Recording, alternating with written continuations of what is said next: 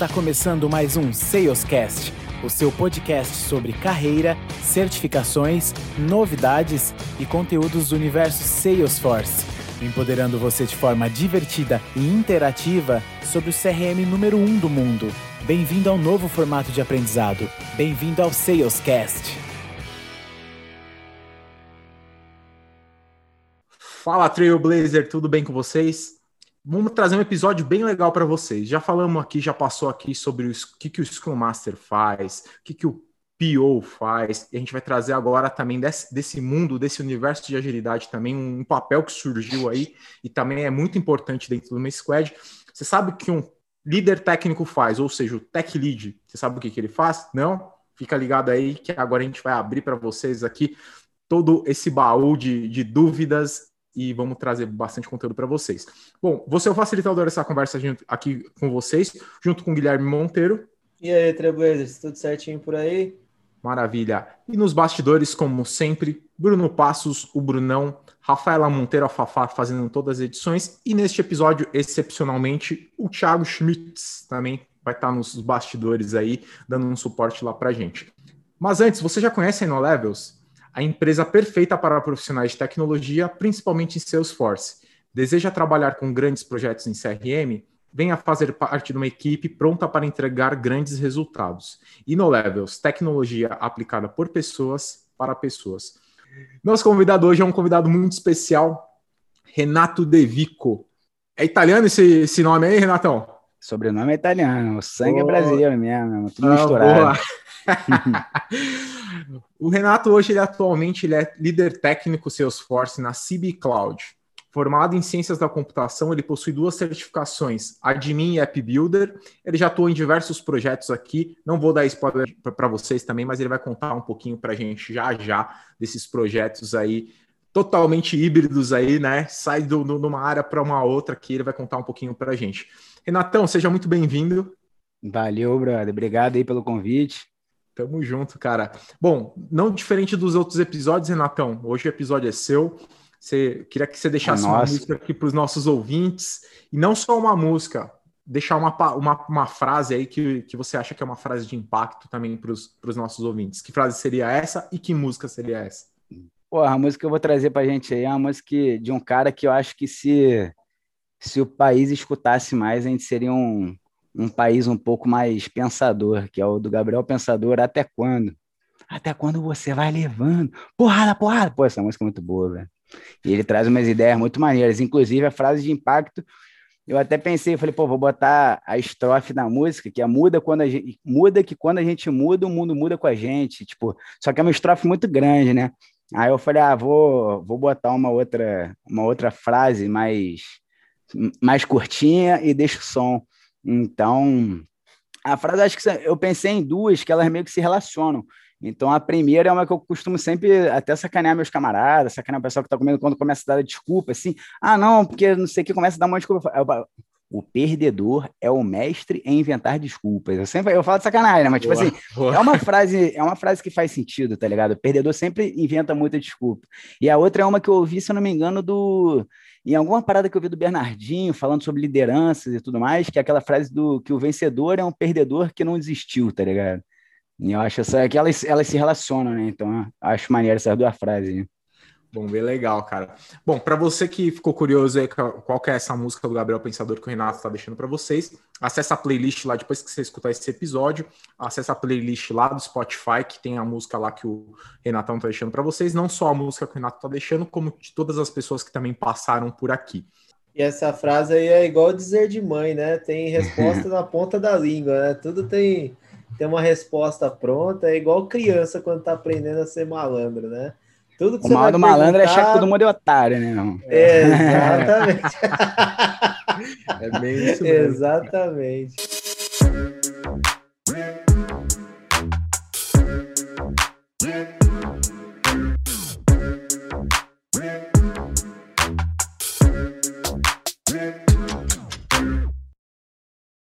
Bom, Renatão, antes da gente falar aqui, vamos iniciar aqui nosso, nosso, nosso primeiro bloco aqui. Antes da gente começar de fato falar o que, que faz um, um tech lead, Conta um pouquinho da sua, da sua carreira, da sua trajetória aí, ciências da computação. Você até falou um pouquinho lá no nosso, aqui nos bastidores, aqui quando a gente estava trocando uma ideia, você falou um pouquinho que você já passou por diversas áreas aí, como, como que foi isso daí?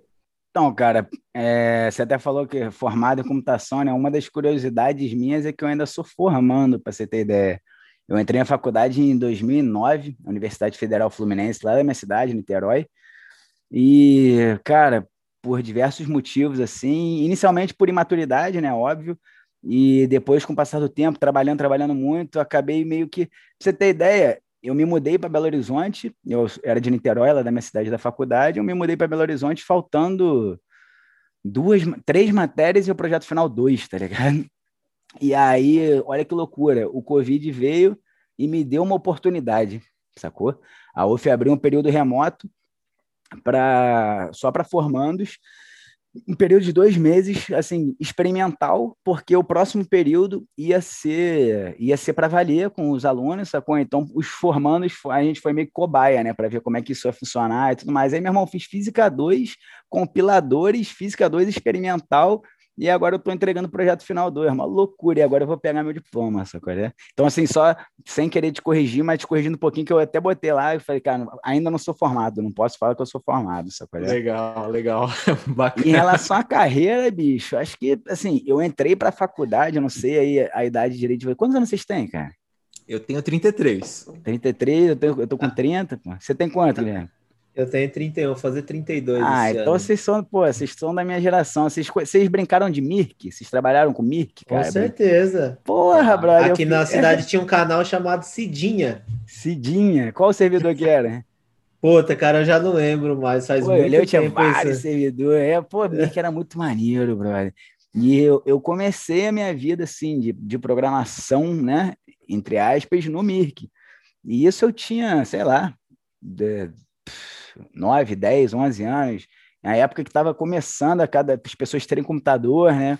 E aí bate-papo UOL, eu lembro até hoje, eu trocando ideia lá com meu, meu pai e e meu irmão, a gente entrando em chat da UOL e as pessoas querem TC, a gente não sabia nem que era TC, tá ligado? Aí, tipo, vai procurar no KD, não existia Google, era KD. Lembra do KD? Enfim, isso foi a minha introdução no mundo de TI, sacou? Eu, moleque, amarradão, brother, amarradão. E eu sempre fui um cara que, pô, andava de skate, eu pegava onda, jogava bola, eu ia pra festa, eu zoava, mas eu tinha esse lado nerd, sacou? É? E, porra, ficava internet de escada esperando da meia-noite para não contar pulso. a galera que tá ouvindo, não sei nem se vai saber o que, que é isso, né? Internet de escada é são, são internet de escada. É, sábado depois das duas, domingo o dia inteiro, bom demais. E aí no Mirk, Aquela cara, música comecei... baixando no casar, não sei se você lembra. Não lembro. Era Q-A-Z-A-A. Você colocava um não, MP3. O casal eu lembro, o casal eu então, lembro. Então, Aí você colocava a música para baixar lá, rezava é... para não, não cair na internet quando a música não vinha em branco, né? Isso quando Depois não era de três dias baixando. Exatamente. Pô, tinha Napster. O, casal acho que ainda veio depois do Napster, né? O cara do Napster foi preso. Aí ele que fundou o Mega, o Mega Upload. Acho que a galera nem deve saber disso também, né, brother? É isso mesmo. Aí foi essa galera. Enfim, brother. Se se deixar falando, eu, eu vou embora, tá ligado? E aí, cara, é, o tempo passou, pô, brincando de Mirk, Mirk, aí veio a MSN, lembro que fiquei tristão, porque o Mirk morreu por causa da MSN, né? Interface muito mais amigável, né, meu irmão? E aí, pô, quando chegou a hora, a gente, moleque, 17, 16, 18 anos, tendo que escolher para onde vai, falei, cara, a única parada que eu gosto é esporte, e só que, pô, eu sou aquele famoso é, gosto de tudo, não sou bom em nada, só me divirto, tá ligado? Pô, andava de skate, andava direitinho, mas nunca fui diferenciado. Pegava onda, pô, me amarrava e pegava onda, mas nunca fui competidor. Sempre lutei, mas nunca fui competidor. Assim, sempre fiz por hobby mesmo, estilo de vida, sacou? E, cara, eu falei, ah, vou para computação então, vamos ver qual é, né? Fiz a prova, passei, passei para a Unirio, uma, uma federal lá do, do Rio de Janeiro, e para a UF. Na Unirio passei para Sistema da Informação e na UF eu passei para Computação. Pô, eu morava em Niterói, passei para UF, eu falei, vou fazer o que na Unirio, né? Aí fui para UF, fiz a faculdade, aos trancos e barranco, até hoje estou lá. Mas aí, quando eu comecei a programar, brother, eu fiquei, caralho, isso é muito maneiro, né, Bruce? Porque a gente entra para. Eu, pelo menos, entrei para a faculdade, eu falei, pô, é, vou programar, vai ser muito melhor. Só que, meu irmão, é um choque de realidade a faculdade. Cálculo 1, álgebra, geometria analítica e aula em, em quadro negro, sacou? Eu falei, caraca, que é Você isso? Falou, cadê, os, cadê os computadores dessa é, sala aqui, meu? Brother, cadê? Pera? Isso é uma parada que eu achei muito errada, acho muito errado. Do... Mas eu peguei uma transição na UF que eu dei um, entre aspas, azar, assim, mas é o que eu li. O perdedor é o mestre inventar desculpa. Então, tipo assim, não é desculpa. Eu não tive maturidade suficiente para lidar com essa parada nova, sacou? Eu cheguei entrando achando que eu ia, pô, vou programar jogo, vou ficar em computador o dia inteiro. Não era isso, Braga, não foi a realidade, sacou? E aí é uma falsa visão, né, Renatão? Que a galera vai para a faculdade achando que vai sair programador, não sai coisa não nenhuma. Não né? sai, né? não adianta, meu irmão. Ah, pô, as faculdades, elas querem que tu fique lá dentro, cara. Elas querem que você seja, sei lá, pesquisador, não querem que você saia, tá ligado? Hoje, a UF, pelo menos, eu sou muito grato à UF, acho que ela é uma puta de uma faculdade, eu dei azar porque eu peguei essa transição. Tanto que nem existia sistema da informação na UF quando eu entrei, sacou? Só existia ciência da computação. Então, era um curso muito antigo, com um currículo muito antigo. Pra você ter ideia, de lá para cá, o currículo mudou, se eu não me engano, três vezes, brother. Hoje tem, tipo, um outro prédio que é só de laboratório. Então, assim, é uma outra pegada de quando eu entrei. Sacou? Olha que eu acho que deve estar muito mais maneira. Isso coincidiu com a entrada do curso de sistemas de informação, que entrou uns professores novos, entrou uma coordenação nova, então trouxe um, um século 20, tá, século 21, tá ligado? Para a faculdade, que eu achei que foi muito maneiro. E tô lá, tô me formando, enfim, né? Deixa eu continuar. Renatão, ah, manda, manda. agora uma, uma dúvida. Nesse seu período aí de, de, de, de estudo tudo mais, eu não sei hoje lá, a sua turma, é, já se fala muito de Salesforce, porque até o que você comentou, né? O MSN veio porque tinha uma interface muito mais amigável, acabou matando uma outra tecnologia, e hoje a Salesforce também tem uma, uma, uma uma interface muito amigável, muito simples, né, de, em, em, tese, né, a pessoa que sabe o que vai fazer, então ela acaba sendo simples, não precisa ser um programador nato para conseguir de fato fazer algum tipo de customização. Pô, não precisa nem ser programador, né? Exatamente, exatamente. E, e, você acha que hoje nesse período essa transição já se fala muito, até mesmo no curso que você que você fez agora de ciência da computação, você acha que fala muito ou ainda a galera tá um pouco Cara, eu, eu não vejo falando-se tanto assim. Eu acho que aqui no Brasil, pelo menos, é uma parada. É um, um mercado, entre aspas, novo, né? Porque assim, é antigo, mas o boom mesmo que veio fervendo, eu acho que eu peguei um pouco desse boom, e que foi, sei lá, três anos atrás, mas já vinha e eu peguei, eu tô pegando esse boom, na verdade, né? Tipo assim, dentro da faculdade, eu, eu acho que não, para você ter ideia, o projeto final que eu tô fazendo, ele é tudo baseado em seu esforço. E, e meu professor orientador falou, cara, é uma parada nova. Ele até me chamou, a gente está trocando uma ideia para ver se eu faço um, um, não uma palestra, né, mas um que está rolando um tipo umas reuniões virtuais, reunião não, né? Tipo umas apresentações virtuais por conta do Covid e tudo mais. Aí abriu seminários e tudo mais, cursos, sei lá, não é nem curso, mini curso, palestra, não sei qual é o nome direito que eles deram, não. Mas ele até me chamou, pô, para falar de seus esforço e tudo mais, eu achei maneiríssimo. Eu tô até trocando essa ideia com ele para ver é, como é que a gente vai fazer isso aí. E não, não vejo ainda um. Eu acho que a gente faz parte, né? É responsabilidade nossa fazer, tipo, expandir, falar, galera, brother, não, a gente mesmo, precisa, não. vem, sacou? É, a gente precisa fazer isso. E eu me sinto responsável por isso. O esforço mudou a minha vida, sacou? Então, eu não sou egoísta e falo, não, vamos deixar isso aqui só pra gente, o cara. Porra, não, meu irmão, quero que venha todo mundo. Quanto mais gente, melhor, meu.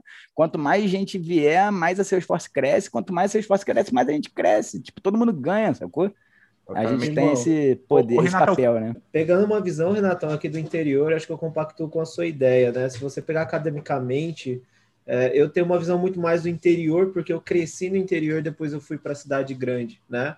Mas traz Porto Ferreira, já ouviu falar? Eu sou Não. natural de Ribeirão Preto, né? Ribeirão, Ribeirão Preto, Preto talvez você. Então, eu moro numa cidade que fica 90 quilômetros de Ribeirão Preto, basicamente. Estou no meio aqui da Anguera, entre Campinas e Ribeirão Preto. Tô bem no meio, meio do nada ali também, assim. É, achou, achou, pé, achou pé de cana ou comércio cerâmico aqui, que é tá chegando. Cada cerâmico tá, tá chegando, né? Maneiro. E eu fui fazer uma apresentação numa universidade aqui da, da, da, cidade, né? A galera não sabia que se CRM era de passar no cabelo, era de comer, né? Então, você já não sabia o conceito de CRM, então logo não sabia o que era Salesforce né? né? E a galera ficou assim, ó, uau, que existe isso daqui. E aí remete muito porque de fato a faculdade não fala um pouco disso, né? Eu me lembro, na minha faculdade, passou pincelada lá, o que é um RP, o que é um CRM, e, e foi embora, né? Não, eu não, não lembro de falar de CRM nisso, né? na minha faculdade, brother. Na minha eu, teve, não, eu não vou lembrar mais a matéria, mas teve uma matéria que falou, eu não lembro se era gestão de projetos. A RP alguma... a gente ouve muito, né? Porque o SAP já é muito forte aqui no Brasil Exatamente. por muitos anos, né? Mas, Mas CRM... foi uma pincelada muito, muito crua e de fato não é explorado isso na universidade. Foi a minha visão que eu acabei saindo. E a universidade que tem aqui é grande, tem cidade grande também. Então, não é porque está no interior, saca? É a metodologia mesmo e a galera, igual você falou, muitas vezes quer reter o pessoal lá dentro é, por um longo tempo. Virar pesquisador para cash, né? Para nada, né, bro? É, para isso, para trazer recursos para faculdade, mas isso aí deixa, deixa quieto. Exato, vamos, vamos entrar nesse né? papo, não. Ô, Renatão, aí, aí eu já falando um pouquinho até que você comentou um pouco dessa, dessa onda aí que você você vem surfando, né? Vem então, surfando, com certeza. Vem surfando uma onda aí já, já, já há três anos. Quando de fato foi seu primeiro contato com o seu esforço? Como que foi essa sua, sua reação? Você falou, cara, tem um negócio muito top aqui. Como que foi? Cara, foi uma puta de uma cagada, né? Sacanagem. Tipo assim, em 2018, eu, eu comecei com o seu esforço em junho de 2018. Em junho de 2018 foi quando eu comecei. Em maio de 2018 foi quando eu fui encontrado, assim. Eu trabalhava com Java, estava lá na minha vidinha de desenvolvedor júnior, sacou? E, tipo, tava acomodadaço, tinha minha graninha, tava quase me formando, tirando uma merrequinha, mas, pô, morando com meus pais, eu, graças a Deus, pô, eu sou uma pessoa privilegiada, eu nunca, nunca passei por dificuldades, então, assim, eu sou muito grato a isso, e tanto é que eu quero devolver, hoje, eu quero devolver um pouco para o mundo isso, enfim. E tava ali, acomodadão, né, minha namorada pegou e engravidou. eu falei, caralho, brother, engravidou e agora? Aí foi meio que um, um choque de realidade, assim, para mim, que eu falei, pô, brother, ou agora eu começo a, a, virar gente, né? Agora eu viro um adulto de verdade, ou eu vou continuar indo para minha praiana, pô, sei lá, meu irmão, fazer minhas oito horinhas aqui, bater meu ponto e fé. E aí eu comecei a me mexer, atualizei meu LinkedIn, comecei a procurar aqui, procurar ali, e a Vitória, ela é uma das sócias da, da CB Cloud, que é a, a consultoria ao qual eu tenho um contrato vinculado hoje. Ela me encontrou no LinkedIn e falou: pô, gostei aqui, dei uma lida no seu LinkedIn, achei que seu perfil se encaixa. E realmente se encaixava, né? Java, orientação objeto, vindo de uma faculdade. E ela perguntou: pô, você conhece Salesforce? Eu falei: brother, conheço esse nome. Só, tá ligado? Tipo assim, eu não, foi igual o Guilherme falou, não sei se é de comer, não sei se é de beber, não sei se é de usar, se da onda, meu irmão, não sei de nada, bro. Só que aí ela falou, não, vamos trocar uma ideia. Aí ela me chamou para uma, uma reunião lá no Rio, e ela me explicou que a CB Cloud é uma, é uma empresa mineira, é, e estava vindo para o Rio para começar a buscar projeto aqui, que estava crescendo, e ela precisava montar uma equipe no Rio de Janeiro e tinha gostado do meu, perfil, aí fez uns desafiozinhos lá, tipo, de, de JavaScript, pff, tranquilinho, perguntou sobre orientação a objeto, eu já, eu já manjava, e a empresa que eu trabalhava antes, que é uma empresa ao qual eu tenho muita gratidão também, que é a Lumis, onde eu estagiei depois eu virei júnior, tinha, ela trabalha com portais, e ela tinha uma pegada Salesforce, sacou? Ela desenvolvia componentes dentro da sua própria plataforma, Lumis, Lumis Portal, e você pega e arrasta. Tipo, muito na pegada de Salesforce, tá ligado? Você pega e arrasta para tela um componentezinho, sacou? Só que eles tinham uma linguagem, usava XSL, nunca tinha ouvido falar em XSL na vida, é uma linguagem de front-end aí que eu nunca tinha, tipo, eu fui conhecer lá dentro. E aí o XSL renderizando o XML, né? O back-end era Java. Então, assim, ela me chamou falou, ó, para você virar PJ, e na época, tipo assim, dobrou o meu salário, porque, pô, eu era CLT ganhando, sei lá, eu tava ganhando dois e pouquinho e fui para virar PJ ganhar 4,900, quase 5 barão no mês normal, sacou? E eu falei, cara, é um tiro no escuro que eu tô dando, mas assim, a minha filha vai nascer e se eu não fizer isso agora, vai ser difícil fazer depois. Eu pensava assim, né? Eu ainda tinha muito cabecinha, talvez, de funcionário, de medo de alguma coisa, medo do novo. Eu falei, ah, brother, vamos, vamos cair dentro. Junho de Renatão, 2018 idade, assinei. Idade ah. pegou? Vamos falar que eu, você e o Fê é tudo da mesma geração, né? Cara, e ela... muitas vezes a gente coloca essa barreira de idade, mesmo em tecnologia, para mim, eu achando que eu achando não, né? Eu acredito muito que idade é uma questão muito de relevância, né? O que você de fato talvez não teve oportunidade antes, mas você pode começar um novo amanhã. Sem dúvida. Então, para mim, tecnologia não tem que ter idade. A idade está aqui, né, brother? É dentro da nossa cabeça, né? O Gui, tem muito Eu... uma questão de crença, né? De, de, até mesmo a nossa educação, nossos pais, pô, você tem que trabalhar, você tem que ser registrado, tem que se tem que começar a trabalhar numa empresa legal, você tem que se aposentar hoje em dia. É. Né? É, é uma é, crença exato. que carregando. A gente vem quebrando muito paradigma na nossa geração, né, brother? Tipo, muito, muitas ideias, tipo, muito retrógradas pra gente, a gente olha assim e fala, caralho, por que você pensa isso, tá ligado? Pô, quando eu fa... hoje eu tava trocando ideia com a minha mulher, eu falei, ah, vou, vou fazer a entrevista lá hoje e tal, vou descer pra... aqui no condomínio, tem uma geladeira, né, de que vende várias paradas, tem um tipo um mercadinho maneiríssimo, é o Bionis, que aí tu chega, tu paga, sacou, e, e leva, eu falei, ah, vou comprar uma cervejinha para trocar ideia com os caras, ficar mais tranquilo.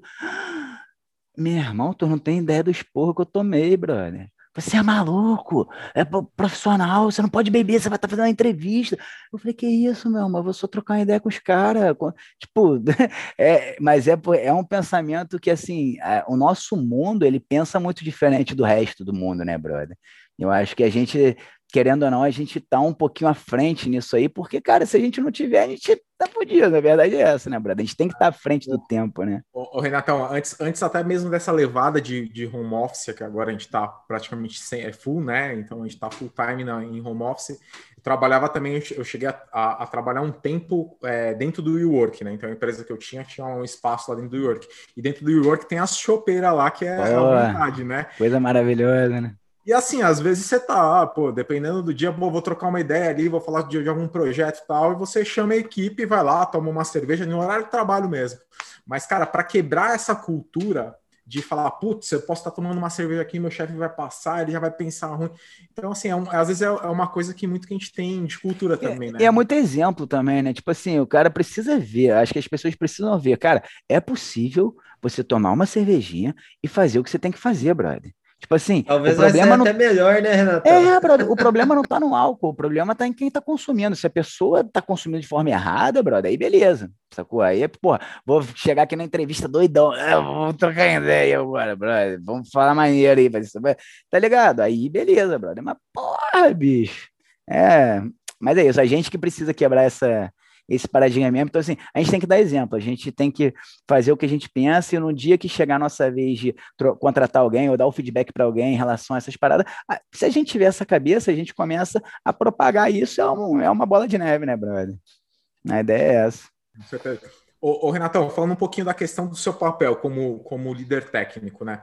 É, existe algum, algum líder técnico hoje responsável somente pela nuvem Salesforce ou, ou, sempre o cara acaba sendo híbrido? Você comentou, né? Você acabou ouvindo um pouquinho de JavaScript, já veio de outras, de outras tecnologias. Você conhece ou você tem conhecimento de algum cara que é tech lead 100% de Salesforce? Tech lead no mundo de Salesforce sem dominar Salesforce? Se eu entendi a pergunta. Não, não, não se, se ele não vem de outra tecnologia, ou a maioria dos tech leads, porque assim, eu conheço alguns tech leads também, e eles vieram de outras tecnologias também. SAP veio também de, de JavaScript. Alguém que foi formado no Salesforce, você está perguntando? No Salesforce, é. Tem, é, Cara, não. É, foi o que eu te falei, eu sou muito novo, eu sou garoto novo no Salesforce, na verdade. Eu comecei em meio de 2018.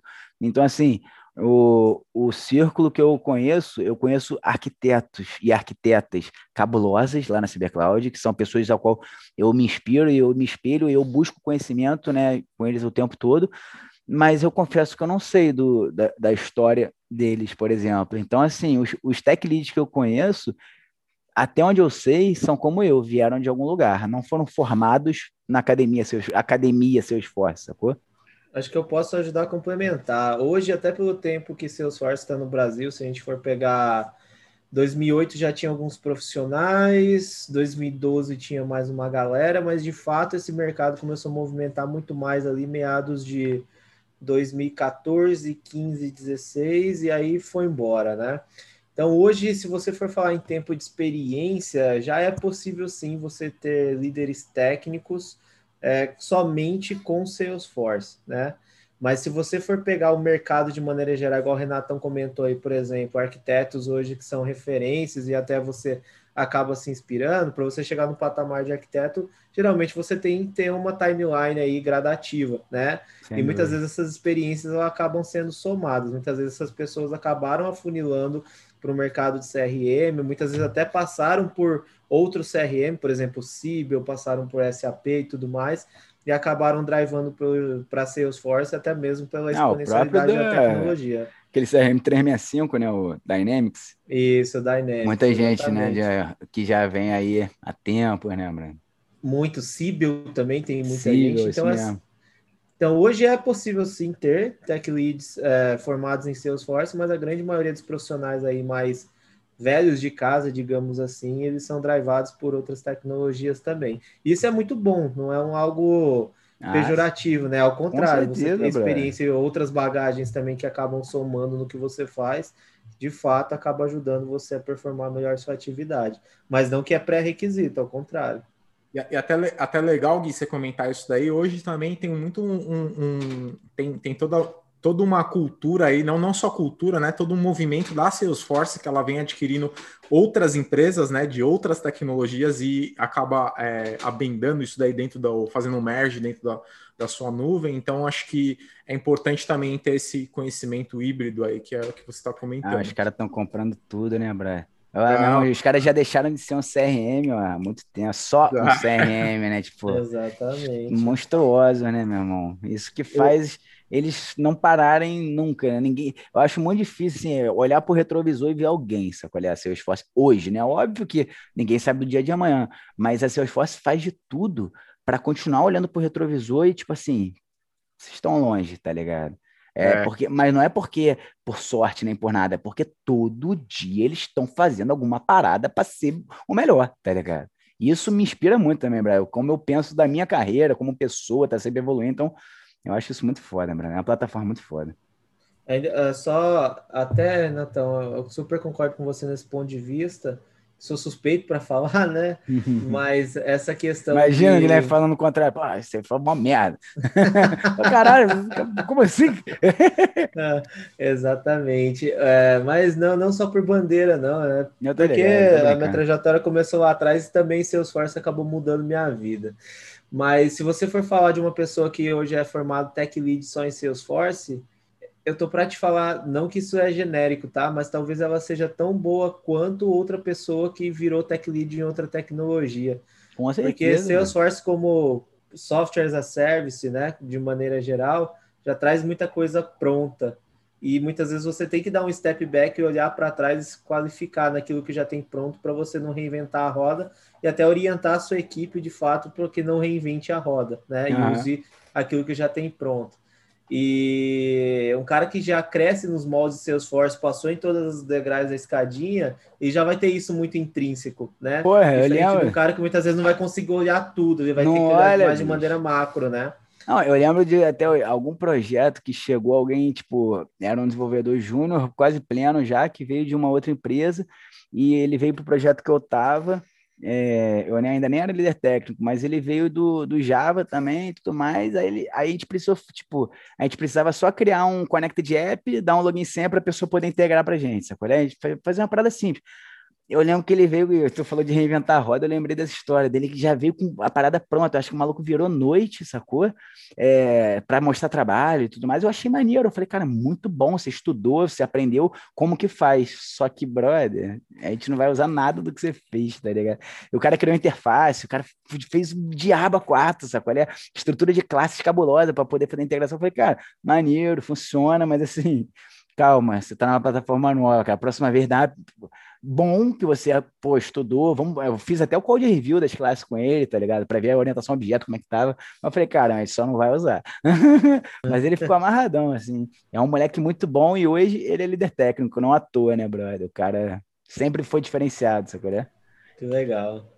Ô, ô, Renatão, já falando um pouquinho dos projetos aí, você, eu, eu vi, deu, deu uma, eu dei uma stalkeada lá no seu, no seu LinkedIn lá, vi que você já passou por diversos projetos aí em Salesforce, né? Empresas de táxi aéreo, engenharia, é, medical care. Cara, qual foi dessas, desses projetos aí que você passou, qual foi o mais desafiador e, e o que, que você considerou o mais o porquê, né? Você considera o mais desafiador?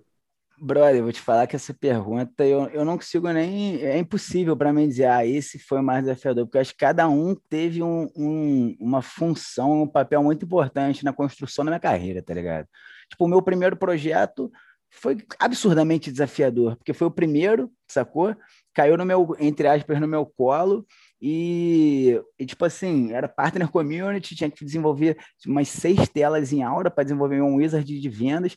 Eu nunca tinha trabalhado com seu esforço, brother.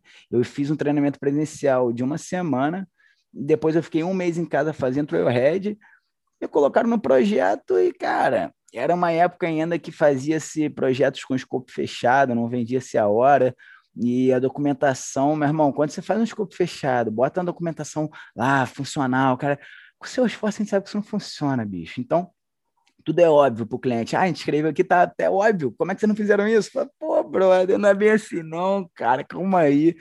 Então, assim, lá foi onde eu, eu peguei como, como uma oportunidade para minha carreira mesmo, que eu falei, bicho, se eu assumir essa bronca, se eu fizer o que está faltando, o que está precisando, porque assim, a gente não dava conta. Foi o que eu falei, eu cheguei num momento, eu cheguei num momento seu esforço que estava todo mundo crescendo muito e com muito projeto e pouca gente que a gente tem até hoje. Eu falei, ah, brother, eu vou, eu vou abraçar essa oportunidade, sacou? É, é o meu perfil, sempre foi o meu perfil ser para frente, ser, porra, vamos, vamos sair na porrada e vamos resolver.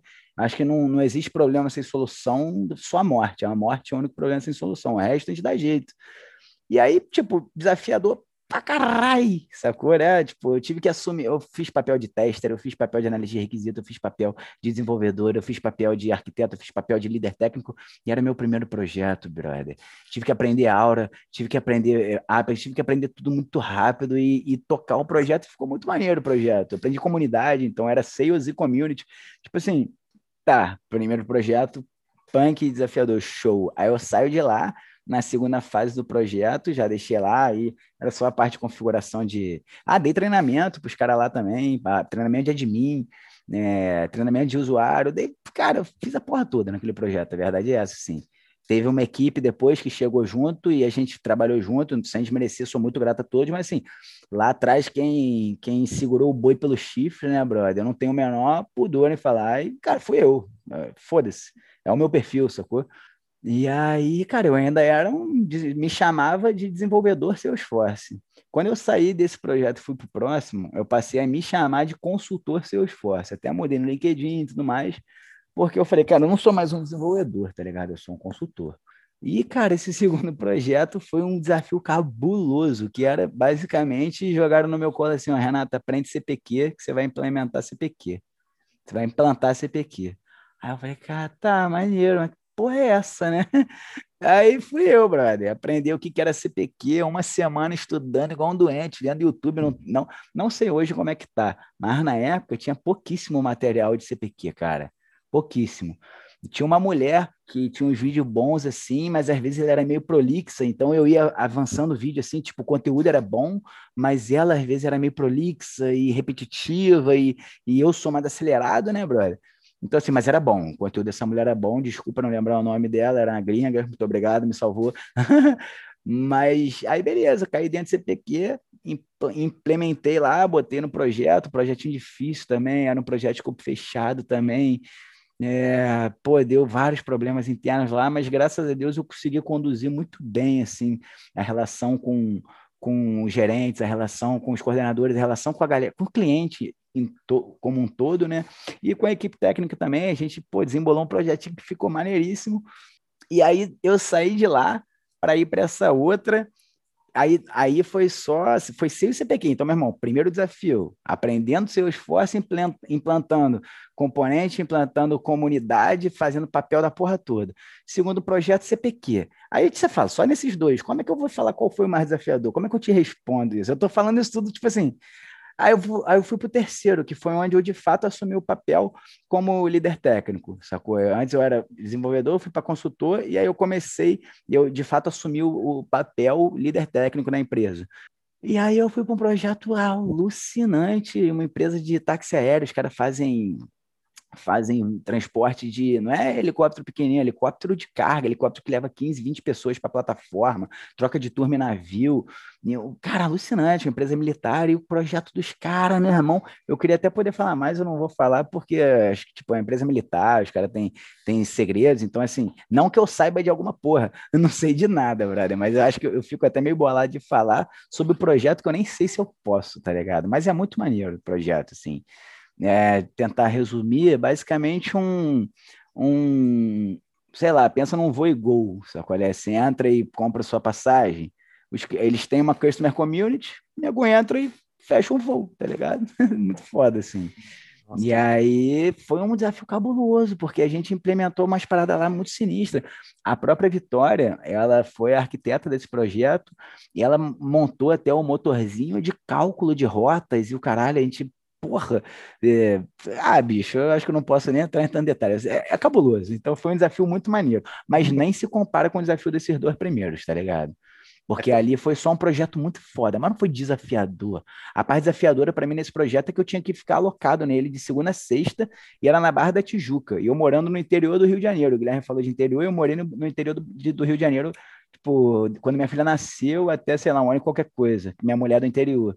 Então eu ficava de segunda a sexta com minha filha pequena em casa e eu em hotel na Barra da Tijuca, brother. Isso foi horroroso. No final do projeto eu já não aguentava mais, sacou? E agora eu vim aqui para a construtora, aqui em BH. Estou faz, fazendo a liderança técnica na MRV em duas squads e aqui está sendo muito maneiro também, brother. Porra, peguei o, uma ideia que eles tinham lá para mudar o, os, não mudar o sistema, eles queriam implementar algo relacionado ao pagamento de comissões. E aí eu trouxe uma ideia, cara, que eu, eu, particularmente achei muito foda e eles acharam muito foda, compraram a ideia e eu implementei lá. E a gente, meu irmão, nós, né, a equipe toda, a gente está revolucionando hoje como o, o, o, sistema de pagamento de comissão, só qual é? Essa foi uma das squads, a outra squad, se tu jogar no Google aí, você pode até se cadastrar, brother. Depois procurei Agente de Sonhos MRV, é muito maneiro, brother. E, tipo assim, é muito maneiro esse outro projeto, porque, tipo, qualquer pessoa consegue chegar e, fazer uma indicação. Então, você, o Guilherme, Guilherme que sabe que o Felipe quer comprar um, um apartamento MRV. Aí o Guilherme vai, se cadastra lá como parceiro, né, agente de sonhos, e cria um lead numa comunidade. A gente criou uma comunidade partner, usa aquela licença de login, sabe qual é? Ele vira um parceiro da MRV, faz a indicação do lead, a MRV pega esse lead, trabalha o lead, se concretizar a venda, Guilhermão aí recebe um dinheirinho graças ao Felipe, meu irmão. Bom demais, né? Pô, e, pô, é uma partner community maneiríssima, brother. A gente tá trabalhando, fez partner community, tem a comunidade pública, tem site público, tem uma porrada de coisa. Então é um projeto muito maneiro. Mas em relação a... Aí eu dei essa volta toda para te falar, cara, eu só peguei parada muito maneira, mas respondendo a sua pergunta. Esses dois primeiros projetos, para mim, meu irmão, o primeiro foi a minha grande escola e o segundo foi a minha, minha faculdade, tá ligado? Então foram os mais foda. Eu acho que eu dei até volta agora, demais para responder a pergunta. E agora, assim, tá no né? e agora tá no mestrado, né, Renatão? É, tipo isso, meu irmão. É isso mesmo. Bacana. E você, Trio Blazers, estão gostando aí do, do, do, papo? Fica ligado aqui no próximo bloco, o Renatão vai trazer pra gente o que de fato um tech lead faz. Ele vai, vai trazer bastante conteúdo aqui pra gente. Fica ligado aí que no próximo que eu bloco muito mais. Valeu, rapaz.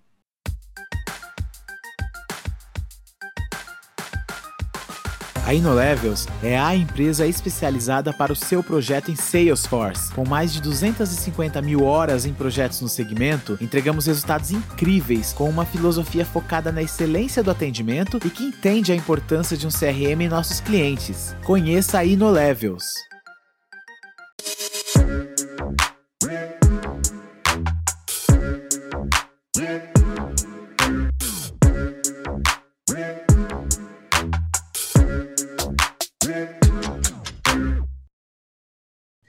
Estamos de volta aqui no nosso segundo bloco aqui. Nosso convidado especial, Renato, vai abrir agora, de fato, o baú e entregar para vocês o que de fato um tech lead faz. Renatão, o que, que um, o que realmente um líder técnico faz num, num projeto? Cara, não posso falar. Se eu falar, vão roubar meu emprego. Sacanagem, brother. Vamos embora.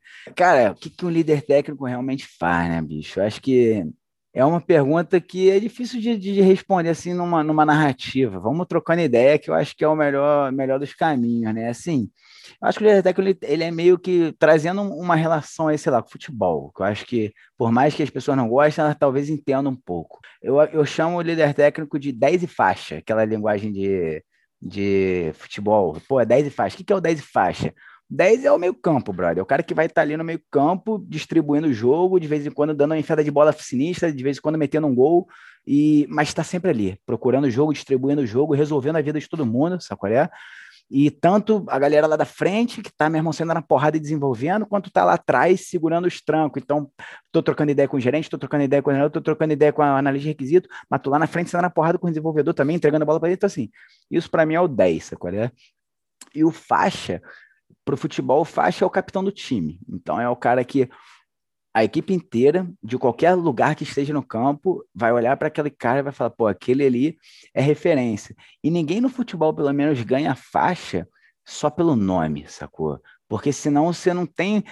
É, lógico que existem casos e casos, mas a maioria, brother, o, o, cara que tem a faixa dentro de campo, ele é um cara que ele é respeitado por exemplos, ele é respeitado pelo que ele já fez, pelo que ele faz, sacou? Então, o líder técnico ele tem que ser um cara, bicho, que o tempo inteiro dá exemplo sacou? Então, não adianta tu chegar pro cara e cobrar, pô, brother, é, vamos trazer uma qualidade de código, quando o cara pega teu código, teu código tá horroroso. Não adianta eu chegar pro, pro PO e falar, pô, cara, vamos escrever um pouco melhor essa story, se quando ele escreveu uma story muito punk, bem pra caramba, eu não entendi nada.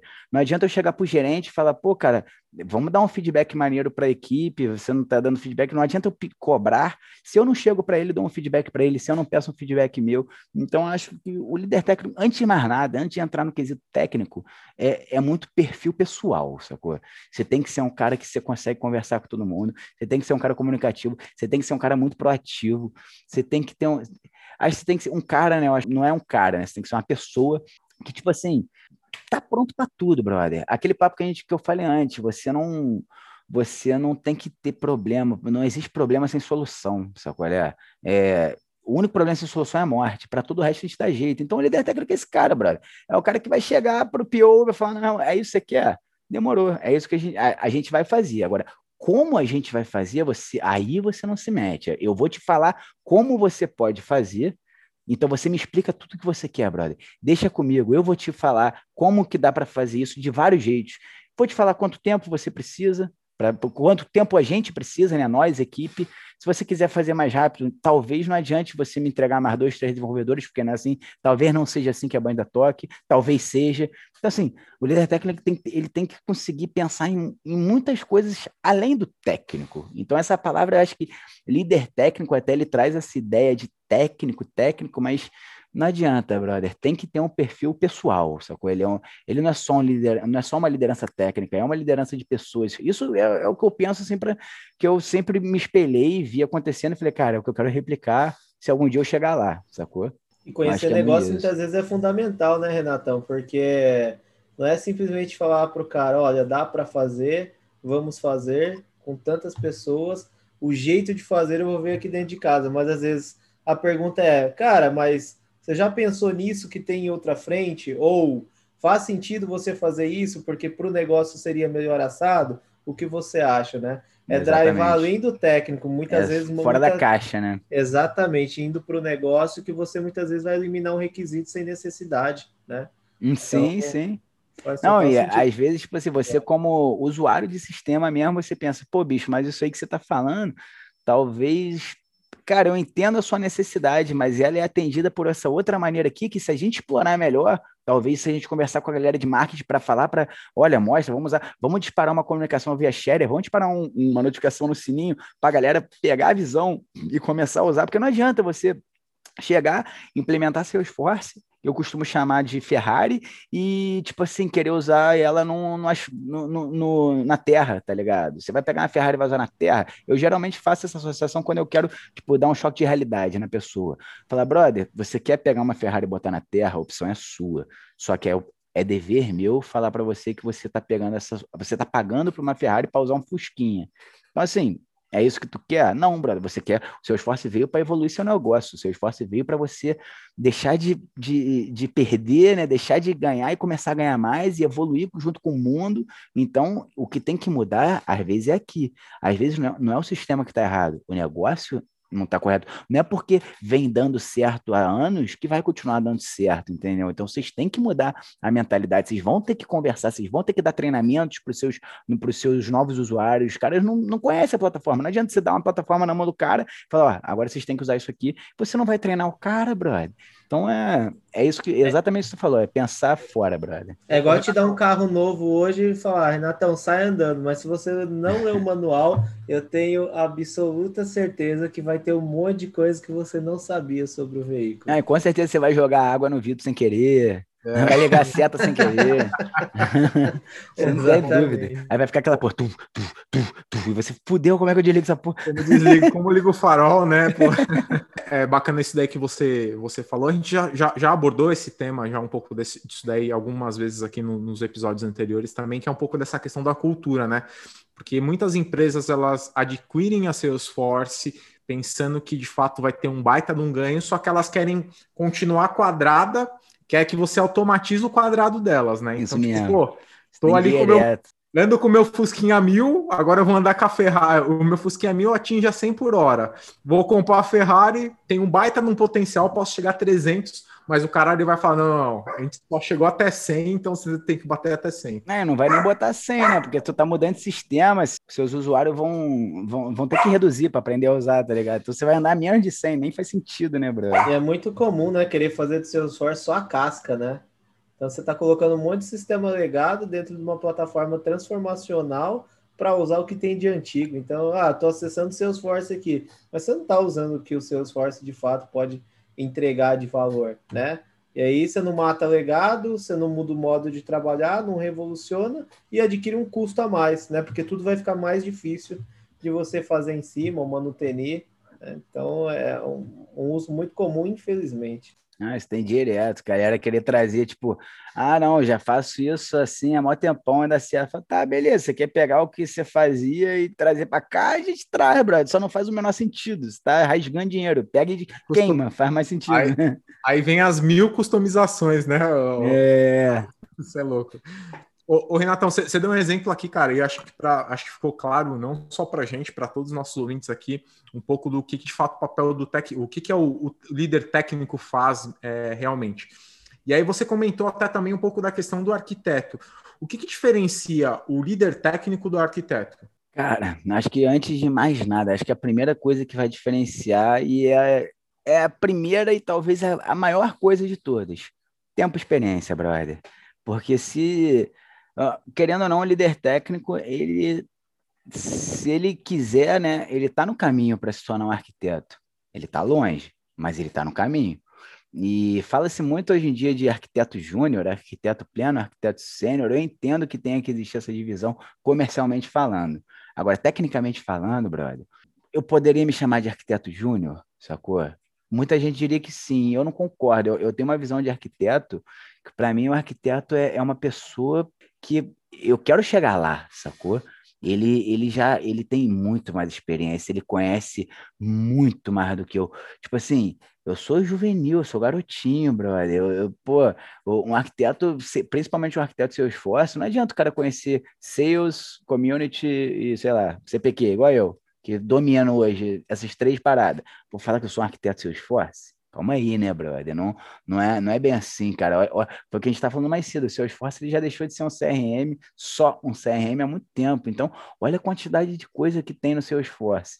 Então, eu acho que a primeira grande diferença entre os dois, sem entrar na questão técnica, é isso: é tempo, experiência e quantidade de, de projetos que já passou, quantidade de negócios que navegou. Porque eu também acho que não adianta tu, vamos supor, a pessoa que não, hoje não é consultora, tá, tá atrelada a um produto, e ela só conhece aquele produto, você vai chamar aquela pessoa de arquiteto, seu esforço, por mais que ela domine o produto, por mais que ela domine o que o produto faz, a nuvem que o, que o produto tá, é um arquiteto seu esforço, brother? É um arquiteto do produto, sacou? Não deixa de ser um arquiteto do seu espaço, mas não sei, cara, para mim, a palavra arquiteto ela carrega um, um, um, peso, uma responsa, sacou? Eu já cansei de falar em projeto que eu tô, ah, isso aqui é que pô de arquiteto, fala, não, brother, existe uma grande diferença entre é, atuar como um arquiteto, realizar ações que um arquiteto realizaria e ser um arquiteto. O dia que eu falar, pô, me chama de arquiteto, tu vai estar tá até pagando por isso, tá ligado? Vai mudar aí um pouquinho. Então, assim, mas isso só e somente só porque eu, para mim, a palavra arquiteto, ela traz isso. Não, eu não sei se vocês concordam. O que você. Eu fico até curioso, isso é um papo que eu não costumo. Eu já tive pouco. O que vocês acham disso, parada aí? Eu, de... eu para ser sincero, eu concordo em gênero, número e grau com você é, Renatão. Acho que o que a gente vem falando muito é sobre ter casca, né? Ter casca. Hoje o pessoal começa, de fato, e faz parte, né, de um, quando você começa do zero e quer atingir um, um determinado nível, até chegar, vamos falar, no nível técnico, para ser um líder técnico, você tem que passar por muitos desafios, dentre eles é ter casca, ter horas de projeto, ter Tomar experiência muita porrada, em diferentes né? negócios, conhecer muito diferentes verticais determinadas indústrias especificamente, né? Principalmente saber muito bem onde você quer chegar, né? Porque não adianta, igual você mencionou, hoje eu tenho experiência em communities, experiência em sales, experiência em CPQ. Ok, três nuvens indiretamente, porém correlacionadas, né? Mas não adianta o cara querer saber Einstein, querer saber Marketing Cloud, querer saber sales, ele pode saber Verdade. de maneira macro e falar que ele vai ser arquiteto em todas as nuvens, porque, primeiro, não vai ser, né? É. São diferentes tipos Quem é especialista em tudo não é especialista em porra nenhuma, né, meu irmão? Exatamente. Eu, eu, famoso, eu é o famoso pato, né, Renato? É o famoso quê? É o famoso pato. Ele nada... É, nada voa. mal, voa mal. Mas não faz nada direito. Pode crer, pode crer, pode crer. É, exatamente. Então, acho que o primeiro passo é você saber aonde você quer chegar, né? E se você não sabe onde você quer chegar, de fato você pode experimentar um pouquinho de cada gosto, né? Mas você tem ali delimitado. Uma vez que você delimitou, é de fato procurar como você vai se qualificar. Mas só a qualificação de fato não é necessária. A casca de projeto vai trazer uma bagagem muito grande, consequentemente, experiências diferentes para o mesmo produto, né? E aí está a diferença que você mencionou: ser um arquiteto é, de sistemas e um arquiteto de produto. Porque se você for falar de produto, muitas vezes o modo de se implementar vai ser da mesma forma para negócios diferentes. Agora, se você for falar arquiteto de sistemas, você vai ter diferentes modos para diferentes implementações. Né? Então, você muitas vezes vai ter que sair fora da caixinha olhando se simplesmente Salesforce atende, se customização do Salesforce atende, ou se ainda vai ter que ser um modelo de trabalho híbrido para atender determinada solução. E para você chegar nesse nível, é muita linha queimada. É claro, né? A gente tem pessoas aí é, que saem fora da curva, conseguem ter uma rampa muito grande de conhecimento. É, eu e o Tia acabou mencionando outro dia no episódio que horas de consultoria acabam trazendo é, uma maturidade muito maior para o profissional, porque você está ali naquela correria de entrega, entrega, entrega, entrega, Sim.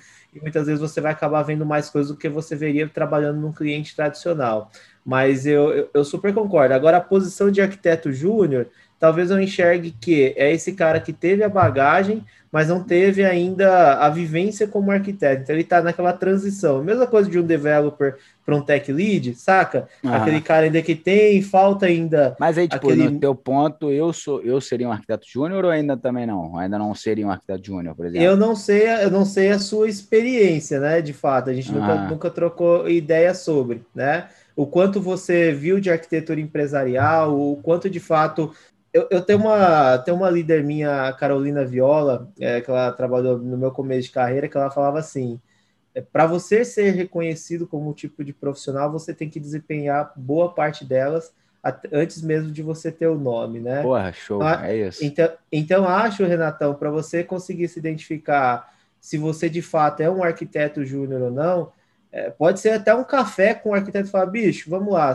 um, quando você estava no começo de carreira, você era um arquiteto é, inexperiente, digamos Cara, a parada assim. que eu tenho, eu tenho um, não sei se é preconceito, mas sei lá, eu tenho uma palavra com essa, eu tenho alguma coisa com essa parada de arquiteto júnior, tá ligado? Eu não Aham. consigo ver o junioridade num arquiteto, sacou? É, é difícil É. pra eu aceitar, mas eu tô vendo tanto Talvez, talvez não eu que seja, aceitar, tal- tá ligado? exatamente, talvez não seja o júnior a melhor palavra, digamos assim, né? Arquiteto 1, Hoje, Hã? arquiteto 1, então. Aí É, um arquiteto dois, que três, acabou é. de começar. Eu tô ligado. va- va- Vamos mencionar, né? Eu tô E falar, tentando cara, mudar minha cabeça, porque eu tô vendo É. muito falando sobre essa porra e sei lá, é difícil É muito, entrar na minha é cabeça. muito uma questão, às vezes essa questão do júnior pleniceno, é sênior ou, ou Renato, É mais por faixa questão salarial. comercial, É, comercialmente falando, eu comercialmente entendo. De, de contratual, enfim. É. Mas é, eu acho que, claro, que aí eu acho que varia de o sênior é o cara que manja muito, que tem uma baita de uma experiência, o pleno é que já tá com uma bagagem bacana, e o júnior que, meu, o cara começou agora, de fato, saiu como de líder técnico, acho que para um, foi se aventurar de fato com Exato. a arquitetura, e eu acho que ainda ele tá começando, vai, vai tomar uns escorregões aí, mas vai aprender. Acho que essa é exatamente. Você vai chegar nesse cara e falar, cara, quando você começou, quais eram as suas atividades, o que, que você enxergou de maior gap e você trabalhou sobre, né? Nisso, agora que eu ia te explicar, você vai saber se você já desempenha parcialmente ou desempenha na totalidade, né? Acho que a hora que você estiver desempenhando aí 70%, mas não tiver de fato recebendo para tal ou reconhecido na empresa como tal, é um, um bom, é uma boa métrica para você se medir e falar, cara, eu já sou um arquiteto, mas ainda não sou um arquiteto fudidão, digamos assim, né? Sim. O cara que, que de fato chama para o peito aqui e marca gol de ponta a ponta, mas eu tenho muita coisa para aprender. Então, Inclusive, eu acho sim. Falar em, falar em arquiteto, até desculpa te interromper, Gui. é, a gente tem um episódio, o primeiro episódio dessa temporada, com o Fábio Rocha, de Application Architect. O cara domina muito a, a, a parte de arquitetura. Ele fala bastante lá um pouco da experiência que ele já teve, um pouco do. Como é que é o nome dele? É Fábio Rocha. Fábio Rocha. Vou, vou É. pesquisar. Daí, gente vou olhar, vou olhar o essa conversa um dos nossos parceiros aqui, ele trouxe sobre o primeiro episódio, Application Architect. Ele é um, é um, do- um dos que leva esse, esse título.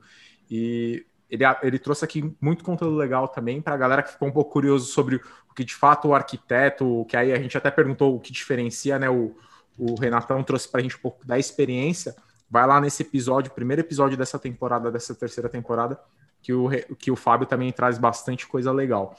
É, Renatão, agora, ó, líder técnico aqui. A gente sabe que o líder técnico não nasce pronto. Quanto tempo de jogo o cara precisa para ele de fato, ou de experiência, né, para ele de fato ter, ter esse título e desenvolver um bom papel? Porque assim, não, não, não, basta ter o título, que é o que você falou. Não, não adianta Sim, você receber sim. o bracelete lá de, de capitão e não ser como respeitar, tal. né, brother? Exatamente. Não, não joga como time, né? Joga individualmente ali, não adianta você, você ser capitão. Você não consegue cobrar escanteio e, Sim. e dar cabeçada para fazer tudo gol, né? certo, tu Exato. é pica, mas quando dá merda, você não, ó, o cara que fez merda ali.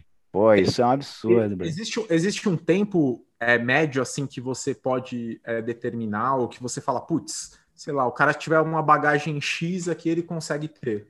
Eu acho que é muito mais bagagem do que tempo, assim, tipo. Porque, sei lá, pensa, o cara pegar aí, em dois anos, o cara rodar quatro projetos em quatro empresas sinistras. Querendo ou não, em dois anos, você consegue pegar quatro projetos por seis meses dentro do seu esforço, é muito tempo, sabe é? Você consegue fazer muita coisa em seis meses, meu irmão. E, tipo, dependendo ainda do seu modelo de trabalho, tipo, o CPJ ganha por hora e a empresa paga mais do que as oito úteis se você fizer. Pô, esse meu primeiro projeto que eu falei lá, que foi a minha grande escola. Minha filha nasceu dia 21 de dezembro de 2018. 21 de dezembro de 2018, eu estava dentro do hospital fazendo call, brother. Sacou? Fazendo call porque a gente estava muito perto de colocar em produção o sistema. Eu fiz 260, eu acho que foi meu recorde, 260 e qualquer coisa de horas em um mês. Pô, o mês normal tem 160, 168, sacou? É? Então, assim, eu acho que é um, um tempo, uma fórmula, não existe fórmula mágica, sacou? É? E uma parada que, assim, eu sempre fiz arte marcial, desde moleque, né? Desde meus oito anos, mais ou menos. Tô com 30, botei 22, claro que eu tive interrupções, mas, pô, gosto muito, estilo de vida que eu faço. Fiz judô, grande parte da minha vida, hoje eu faço Muay Thai. E uma coisa que eu aprendi com a arte marcial é que não adianta você saber bater sem saber apanhar. Então, primeiro a gente aprende a apanhar, bro. Apanha, apanha, apanha, apanha, apanha, apanha, porque bater cansa, bro. Bater cansa e cansa muito. Então, se você sabe apanhar, depois o cara vai estar tá cansado e você quebra ele, bro. Mole, sem saber bater muito, entendeu? E saber apanhar é fácil, bro. Porra, no judô você monta a guarda ali, tá tranquilo. No Muay Thai você fechou a guarda aqui, você tá tranquilo. Então, assim, eu acho que mais do que tempo, é por quanto tempo você já apanhou, o quanto você já apanhou. E o que, que eu quero dizer com apanhar dentro de seus forças, a gente tem, né? Trazendo para a nossa realidade. Cara, você apanhou da ferramenta, então você precisou fazer uma parada que você não estava conseguindo fazer de jeito nenhum, e você ficou pesquisando, e tentando, e apanhando, e perguntando, e fazendo um milhão de coisas que não sabe. Quanto tempo você passou fazendo isso? Por quantas vezes já aconteceu isso com você? Porque se aconteceu pouco, não é porque você é um monstro, não é porque você é sinistro, é porque você ainda não está tão aprofundado, sacou? Porque por mais sinistro que você seja, brother, em algum momento você vai ficar ali batendo cabeça, batendo cabeça, você vai precisar de alguém, você vai precisar de algo, sacou? Então, quando você já apanhou de um tester, por exemplo, o cara que, pô, irmão, foi, pegou parada para desenvolvimento seu ali e falou, Renato, tá tudo errado aqui, brother. Você viajou, tá tudo errado. Quantidade de bug que eu tô treinando. Quanto, brother? Você vai falar para mim que o que você faz não tem bug, que você é um monstro? Quer mentir pra mentiroso, meu camarada? Tipo, não existe. É, eu falo isso para minha equipe, sempre para a equipe do, do, projeto que eu tô que testa. Eu falo assim, galera, se vocês não encontrarem muitos bugs, se vocês nem encontrarem bug, Tá não é errado. é porque eu sou bom, brother. Tá vocês estão testando mal. Vocês estão testando muito mal. Porque assim, antes de eu entregar para vocês, eu já testei muito, muito, muito. E eu já encontrei muita coisa. E nem é a minha área, tá ligado? Então, o mínimo que eu espero é que vocês encontrem. Eu vou ficar, eu vou ficar triste se vocês não encontrarem, porque eu sei que vai passar bug, tá ligado? Então, tipo assim, quanto que você já apanhou de tester, tá ligado? Porque se tudo que você passa, tudo que você faz, ninguém tá testando, ninguém tá, tá tudo passando, você não apanhou o suficiente ainda. Quanto você já apanhou do gerente, de um, de um gerente de projeto, de um Scrum Master? Quanto você já apanhou da sua esposa? Não, não, da esposa não. tipo assim, brother. Eu acho que essa questão da apanhar é assim, o quanto você, o quanto você já sofreu, o quanto você já teve que aprender, porque não adianta, bro. com coisas positivas, a gente só aprende que a gente está no caminho certo, a gente sabe que a gente está trilhando um bom caminho. Mas a gente, com coisas negativas, é da onde a gente aprende, tá ligado? É ali que a gente cresce. Então, acho que assim, o quanto feedback negativo você já teve, o quanto as pessoas já reclamaram com você, o quanto as pessoas já apontaram dentro de você e falaram, meu irmão, tá tudo errado, você tá fazendo aquilo. Você não nesse nível, claro que não, mas, pô, o quanto você já parou refletindo assim, porra, hoje foi um dia bosta, o que, que eu aprendi com esse dia? Então, quando eu falo, pô, existe uma fórmula mágica? Não existe. Eu acho que é o tempo, assim como, pô, eu tenho uma filha de dois anos, eu sempre falo, cara, cada criança tem seu tempo, não é cada criança tem seu tempo, cada ser humano tem seu tempo. Você vê, eu tenho 30 anos e não me formei ainda. Eu não tenho vergonha disso, eu tenho meu tempo, eu tô tendo meu tempo. Então, cada um tem o seu tempo. E eu, por exemplo, fui um cara que eu escalei muito rápido na plataforma Salesforce. E não é porque eu sou bom pra caralho, não, é porque é o meu perfil, foi porque eu me apaixonei pela plataforma, foi porque eu estava no momento de vida que eu estava, meu irmão, com tesão. Eu falei, meu irmão, agora é minha hora de trabalhar, trabalhar, trabalhar. E, e eu abdiquei muito, abdiquei muito de tempo com minha família, tempo com minha esposa, tempo com minha filha, para trabalhar, para trabalhar muito. Eu trabalhei e eu trabalhei muito, sacou? E, isso, e eu sempre fui reconhecido, então eu tenho até um grande carinho com a CB Cloud. A CB Cloud sempre me, me, me reconheceu muito não por ser bonzinhos, é claro que não, não existe empresário bonzinho, a cultura deles é essa e eu sempre devolvi muito, então foi uma, sempre foi uma relação de troca muito boa. Não sou funcionário, eu sou PJ, eu tenho minha empresa, eu sou terceirizado por eles, então se eu ganho X, eles ganham 5x em cima de mim, né? Mas, meu irmão, tá tudo certo. Não, não tô longe de estar tá reclamando, pelo amor de é, Deus. É o, né? é o famoso ganha-ganha, que é o que você é, falou, né? Eu ganho, eles ganham, todo é mundo. É isso. Isso, isso faz, o, faz a, a roda girar aí. O Renatão, você comentou um pouquinho da questão do, do, do, time aí, né? O que, que um líder técnico ele espera do seu time? Qual que é o relacionamento dele é, com a equipe? Aí você falou, você já deu até o primeiro, o primeiro insight aqui, né? O que, que o líder técnico espera dos QAs é acha erro, cara. Vocês têm Pelo que achar amor erro de aqui, Deus, né? né? Além disso, o que, que mais um, um líder técnico é, ele espera com o time? Como que é o relacionamento do, do, do, líder técnico com o time de desenvolvimento? Aí falando time, time eu, eu coloco dev team mesmo, tá? Estamos falando de time só da parte de time de desenvolvimento de si mesmo. Exato. Cara, eu acho que a primeira coisa que o líder técnico precisa fazia com a sua equipe, Brian. É uma reunião só, só deles, só dos devs, só dos brother, mulher, homem, tudo junto ali, reunião nossa. E fazia com que sua equipe se sinta primeiro parte de uma equipe, porque o ser humano gosta de se sentir parte de alguma coisa. Então, assim, se você cria esse sentimento de equipe, se você cria esse sentimento, ó, deu certo, deu certo, dá certo para todo mundo. Deu merda, dá merda para todo mundo. Não tem essa, não é porque eu sou líder técnico que, porra, uma parada que tu fez eu vou ganhar. Assim como se der merda o negócio que você fez, não vai dar merda só para mim nem só para você, vai dar merda para todo mundo. Então, uma coisa que eu faço muito, muito é blindar. Por mais que eu fale que vai dar merda para todo mundo, a gente sabe que não é bem assim. A gente, a gente tem que blindar na nossa equipe. Então, assim, mas também não é passar a mão na cabeça. Então, o que, que eu espero? Eu espero, primeiro, de mim, o tempo inteiro feedback, o tempo inteiro uma atenção, o tempo inteiro tá ali. E deles, brother, eu espero é, um mínimo de cumplicidade, sacou? Um mínimo de liberdade. Uma coisa que eu tento sempre falar para as equipes onde eu sou colocado como líder é falar, galera, o que eu falo tá longe de ser regra, sacou? O que eu falo tá longe de ser lei. É, eu, tô, eu, eu tô aqui para dar um caminho. Eu tô aqui para dar um, um, talvez o melhor caminho que eu, que eu achei, talvez eu nem saiba o melhor caminho.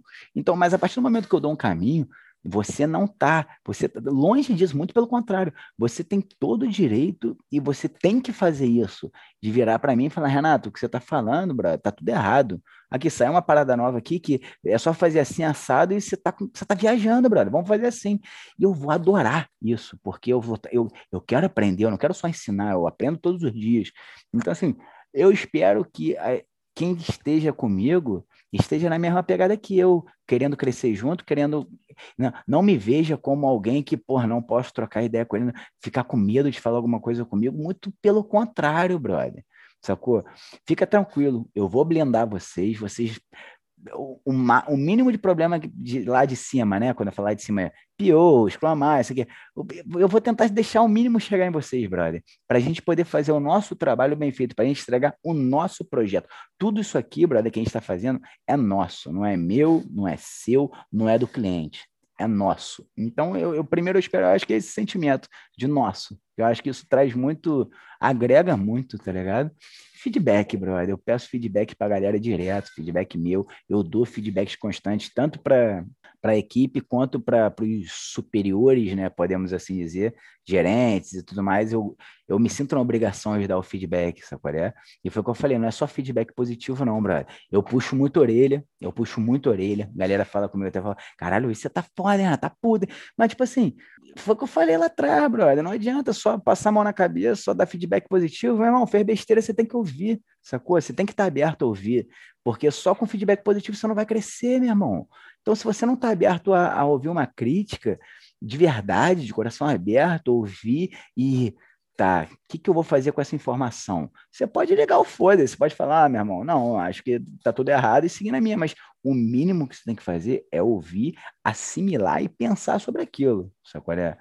Acho que não sei se eu respondi essa pergunta, é que eu falo muito, eu começo a dar roda. Tem que ter um equilíbrio emocional muito grande, você saber ouvir feedback negativo não é uma. Construtivo, né? É, exatamente, não é uma palavra que eu gosto, mas construtivo. Verdade, verdade. É, isso é, é casca também de vida. Passar a usar né? essa palavra também. Construtivo. É, é, é, casca de vida. E, e eu falo que eu só cresci a partir do momento que eu entendi que isso de fato era necessário e eu aprendi a trabalhar com esse feedback que eu recebi. Então, é, é, muito falou, bom né? você é ser construtivo, né? né? Não é, é, brother, para o ego é ótimo, né? Exatamente, mas muitas vezes esse ego também pode fazer você levar um, um tombo mais alto, Atrapalha né? Um mais ajuda, alto. Né? Exatamente. Então, assim, eu prefiro muitas vezes, ok, adoro receber elogios, mas um feedback construtivo para mim vale muita, muito mais às vezes, porque vai me mostrar onde estão meus gaps e, consequentemente, iluminar o caminho para que eu é, elimine, né? Erro todos temos, né? E, e, você mencionou alguns pontos interessantes, por exemplo, o time de dev ter medo de falar com o LT. Pô. Cara, eu já trabalhei em projetos que era assim. O LT era o Deus, encapsulado assim ali na. na o cara não é líder, né, meu irmão? Na redonda, então já não poderia ser chamado nem de líder, né? O cara não tem a faixa, é o né? chefe, é o chefe técnico. É, Esse é o chefe técnico. É, exatamente. Aí o cara ia falar, pega um cara mais júnior que tá começando aí, o cara vai ter dúvida e é normal, né? E aí muitas vezes o cara prefere se espelhar no colega do lado que se espelhar no líder dele. É, o cara tinha medo de chegar, porque muitas vezes ia ser até de fato é, agredido verbalmente, digamos Pô, assim. muito né? louco. Então, é, cara, eu, então, graças a Deus, nunca passei por isso. Eu sempre tive. Acho que um pouco da minha caminhada até é isso também, cara. Eu sempre tive exemplos muito fodas, assim. Eu sempre trabalhei. Até antes de vir pro seu esforço, cara, André Andrade. André Andrade. Esse nome, brother. Se você algum dia assistir André, ele sabe que o, o reconhecimento que eu tenho por ele é um cara muito foda, é um arquiteto Java, hoje está lá na gringa. Então, assim, acho que é o que tu falou. Exemplo, brother. Tudo é exemplo, bicho. Legal. Exatamente, concordo. O Renatão, você comentou essa questão de, de um, um, dos principais papéis aí do, do, líder técnico, de fato, também é fazer um pouco dessa blindagem, né? Para que não chegue todo todo o peso para o time, porque muitas vezes um, um dev tá lá, o cara tá se matando, só que, meu, ele tá lendo aquilo ali, é, é um requisito e, meu, qualquer feedback ou qualquer comida, vamos dizer, comida é de rabo, o cara já fica puto, ele já Sim. desmotiva, já começa a perder um pouco o foco, então o líder técnico chega para blindar isso daí. Mas da mesma forma que você chega para blindar, é, hoje um, um, LT ele tem capacidade, claro, você tem uma visão de, das melhores práticas Salesforce na hora que você está implementando um projeto. Você tem é, hoje o direito ou a capacidade, ou enfim, é, o, o, a gente pode colocar qualquer, qualquer nome aqui, mas do, de fato de você chegar lá e bloquear uma história de um PO devido a não estar tá utilizando boas práticas. Você hoje, hoje esse é um é, é, também é um dos papéis do líder técnico. Falar para o PO, falar, não, ó, isso aqui que você está trazendo para a gente de história, cara, não é, não é recomendado pela Salesforce e tudo mais.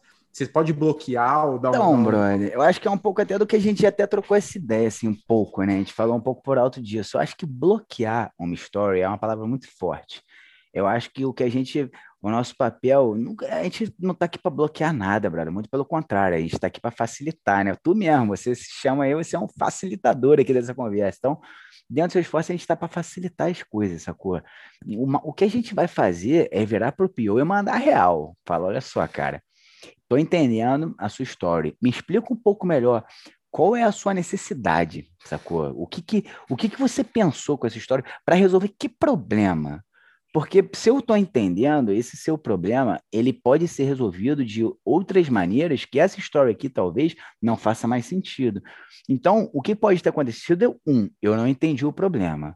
Pode acontecer, eu virar para o cara e falar, não vou chegar para o pior e falar, meu irmão, isso aqui que você está fazendo tudo bem. O cara que entende do negócio, ele que sabe o problema. Então, eu primeiro preciso entender o problema. A partir do momento que eu entendo o problema, aí sim eu vou trazer para a realidade seu esforço e vou falar para ele, cara, aqui dentro a gente já resolve isso dessas outras maneiras. Então, você talvez tenha se aprofundado muito na história. Então, eu acho que talvez não seja bloquear a palavra muito certa, pelo menos para mim, porque sempre nas equipes que eu tô, eu deixo muito claro para o PO, para o Scrum Master, que assim, eu me traga nas stories o problema, a solução, vocês podem sugerir a solução, mas assim, deixa com a gente, não só comigo. Eu vou trocar ideia com a equipe, eu vou chamar arquiteto, eu vou trocar ideia, eu vou perguntar se alguém já fez isso.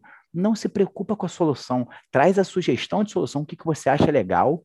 Beleza, a gente vai estimar, a gente vai pô, bota, quebrar em atividade, a gente vai ver como é que fica essa sua solução, mas eu vou trazer para você, no mínimo, uma solução diferente da sua sacou? A não ser que eu veja a sua solução e fale, caralho, tu tá dentro do meu cérebro, tá ligado? E é foda.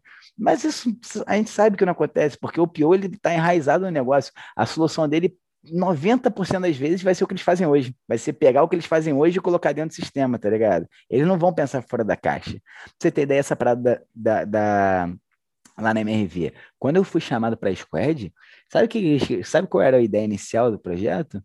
Ah, vamos pegar a planilha aqui que a gente faz e jogar para dentro do seu esforço, o seu esforço vai fazer uma integração para o SAP. Aí eu falei, tá, brother, tudo bem, eu entendo o que vocês querem fazer, a gente consegue fazer, mas me explica por quê. Aí os caras me explicaram, tipo, ah, nosso sistema para poder é, mudar a, a, forma de pagar, ele é muito engessado, é um Excel complicado, só uma pessoa sabe mexer, não sei o quê. Aí eu falei, tá, me dá, cara, dois, três dias para montar uma POC para vocês. Meu irmão, tem a POC que, tipo, hoje os caras trabalham lá as regras de comissionamento deles toda dentro do seu esforço. Quer criar uma regra nova? Pum, vai lá, cria, cria uma porrada de objetos. Cara, ficou um projetinho muito maneiro, assim. Então, assim, isso que foi, eu não bloqueei a história, eu não virei para eles e falei, não, isso aí não dá para fazer, não vamos fazer. Mas eu falei, pô, brother, essa história que vocês estão me apresentando, ela é insana para o seu esforço. É, é, isso aqui eu faço, caralho, sei lá, meu irmão. E faço no. Essa, esses sites aí para construir sites, como é que é o nome? Wix. É, faço no Wix essa porra. e, cara, tô pagando seu esforço, brother, pelo amor de Deus, tá ligado? Então, assim, respondendo essa pergunta, podemos bloquear? Não acho que acho que não. Acho que a gente não tem que bloquear nada, mas a gente tem o dever de mostrar os caminhos, sacou? Você quer fazer isso? Foi aquele papo lá de trás. Você quer pegar a tua Ferrari e botar na terra? Bora, bro. Você tá me pagando para isso, tá ligado? Agora, você também tá me pagando para ouvir eu virar para você e falar, meu brother, você tá pagando por uma Ferrari e botando na terra, seu animal. É, tá ligado? Eu vou falar, brother. É meu, é meu, é, se eu não falar, me demite, porque eu não tô cumprindo com o meu papel, tá ligado? Legal. Você até comentou um pouquinho da questão do, do, do time, né? Então, do, do, do, líder técnico, né? Pô, se dá bom, deu bom para todo mundo, se dá ruim, dá ruim para todo mundo também.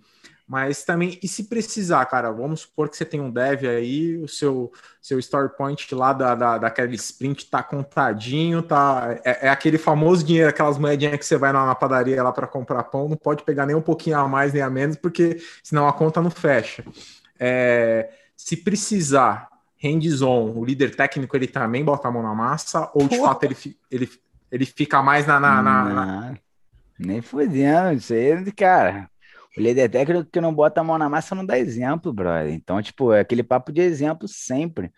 Tipo, o líder técnico bota aí, é, tipo, tá, o, o líder técnico é igual, já viu aquele filme do Hooligans, antigaço? Meu irmão, o líder técnico é o linha de frente do Hooligans. O, o, o, líder do Hooligans é o primeiro cara da linha de frente, brother. Então, quando o, os duas torcidas vão se encontrar, é uma torcida aqui, para quem nunca viu o Hooligans, né? É uma torcida aqui, uma torcida aqui. Há o líder da torcida aqui e o outro líder aqui. Um corre para cima do outro e a porrada vai comer. E o líder tá ali na frente, brother. Ele vai ser na porrada junto. O que isso significa, brother? Ele vai meter a mão na massa, ele vai tomar esporro, ele vai dar esporro, ele vai fazer tudo que o desenvolvedor faz. Ele vai fazer o desenvolvedor olhar para ele, brother, e falar assim: caralho, ele é gente como a gente. Ele não é. Oh, ele não é um cara. Não, brother, ele é gente como a gente, só que ele tem mais experiência, ele tem mais bagagem, só isso e dá para eu ser me melhor. Eu não gosto da palavra melhor, mas assim, quero que ele me olhe e fale assim, pô, vou me espelhar no Renato e vou ser melhor que o Renato. Eu quero que as pessoas queiram isso, tá ligado? Eu, não é um clima de competição, é um clima ah, é competição, mas é uma competição saudável, porque tá todo mundo no mesmo time, sacou? É, é tipo assim, um não vai substituir o outro, né? Tipo um atacante competindo com um atacante. Então, quem vai estar tá em campo? Tá todo mundo em campo, brother. Tem espaço para todo mundo, sacou? Então, tudo que eu quero é que vocês cresçam. Quando, quando eu tô falando, tipo, eu falando com meus desenvolvedores, tudo que eu, meus desenvolvedores, né? Desculpa ter falando com a, com a equipe ao, ao qual eu sou líder técnico. Meu irmão, eu quero que vocês cresçam pra caralho, eu quero que vocês, meu irmão, ganhem muito dinheiro, eu quero que vocês sejam líderes técnicos, arquitetos e vamos crescer junto, brother. É tudo que eu quero, sacou? Então, hands-on, se eu não fizer hands-on, quem sou eu? Como é que eu vou ganhar respeito dos caras? Como é que eu vou virar pro cara e falar, pô, bicho, é, esse código aqui, pô, tá legal não. Fazer um code review com o cara e começar a falar para ele, começar a comer ele no esporro. Isso eu faço direto. Vou fazer um code review, aí eu falo, pô, vamos falar um nome aleatório, sei lá, ô, Júlia, que porra de código é esse aqui? Já falei com você essa porra oito vezes só essa semana.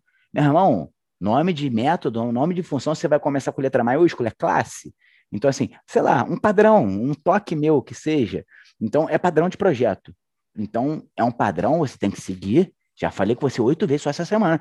Mas como é que eu vou cobrar? Como é que eu vou dar esse esporro se quando ela pegar minha classe, tá tudo sem padrão, tá ligado? Então ela vai abrir minhas classes, vai abrir meus meus, tá tudo, meu irmão, padronizadinho do estilo que eu falo. Então o que eu cobro, eu faço. É exemplo, tudo é exemplo, tá ligado? Eu sou chato, brother, com essa porra de padrão, sou muito chato. Os moleques me zoam pra caramba, mas assim, eu acho que padrão, aí já entrando no assunto de padrão, eu acho que é muito importante ter, tá ligado? Cada um com seus toques, cada um com seus. Eu sempre falo assim: olha só, você não quer trabalhar no meu padrão? Não tem problema algum, mas tenha o seu. Não adianta vir trabalhar com, no, na equipe. Que o código é. do jeito, né? Porra! Então, você não quer usar o meu padrão, não tem problema, brother tenha algum padrão onde eu quando eu olhar o seu código, eu falar, cara, esse código aqui tá padronizado.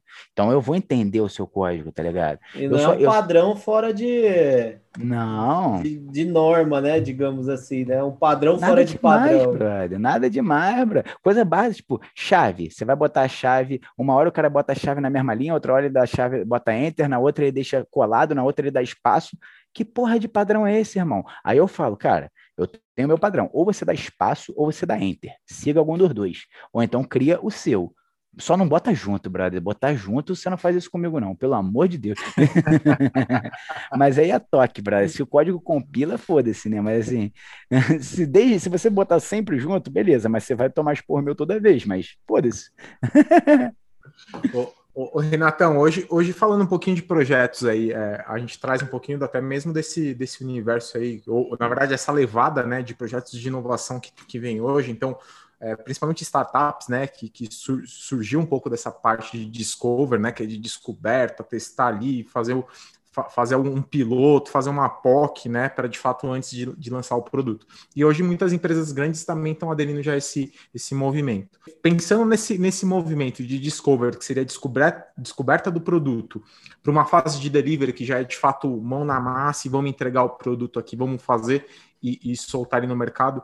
O líder técnico hoje ele, ele, ele permeia por essas duas fases ou ele fica mais focado na parte delivery mesmo e gente, vamos ver o que, está vindo aqui de história e vamos, vamos sentar a bota. Cara, o líder técnico, camarada, ele vai trabalhar muito, bro, porque ele vai participar de todas as etapas. Não faz sentido tu fazer um discovery sem saber o que, que é a plataforma, ainda mais seu esforço, que tem muita coisa já que você consegue usar, é muita ferramenta, assim, eu não vejo muito sentido fazer um grooming, fazer um, um discovery sem alguém. Te... Não digo nem um líder técnico, brother. Nem alguém técnico, um pleno, um sênior que seja, para pelo menos ajudar as pessoas a saírem da casinha do negócio deles e falar, porra, a gente precisa fazer alguma coisa relacionada com venda, e sei lá, alguém já vai ter uma ideia no seu espaço, falar, ah, já fiz algo parecido aqui num outro projeto, já fiz algo parecido aqui, pô, dois meses atrás, tem um projetinho pessoal que eu faço assim, eu não digo nem líder técnico, brother. Eu não tô nem indo tão a fundo assim. Você não precisa nem ser líder técnico para participar dessas conversas, entendeu? Você precisa ser minimamente técnico, ter o um mínimo de experiência para poder ajudar a galera a pensar fora da caixa. Você, o nosso objetivo é deixar o cliente feliz, brother. O seu esforço existe para fazer o cliente feliz. E nós, consultores seus esforços, estamos lidando com clientes. Se a gente trabalha com essa plataforma, o mínimo que a gente tem que fazer é deixar nossos clientes felizes, tá ligado? E o cara que está implementando seu esforço, ele é nosso cliente. Então, tipo, a gente tem que fazer de tudo para mostrar o poder da ferramenta. A grande verdade é a galera compra o seu esforço sem conhecer o poder da ferramenta, brother. Hum, o, o real poder dela.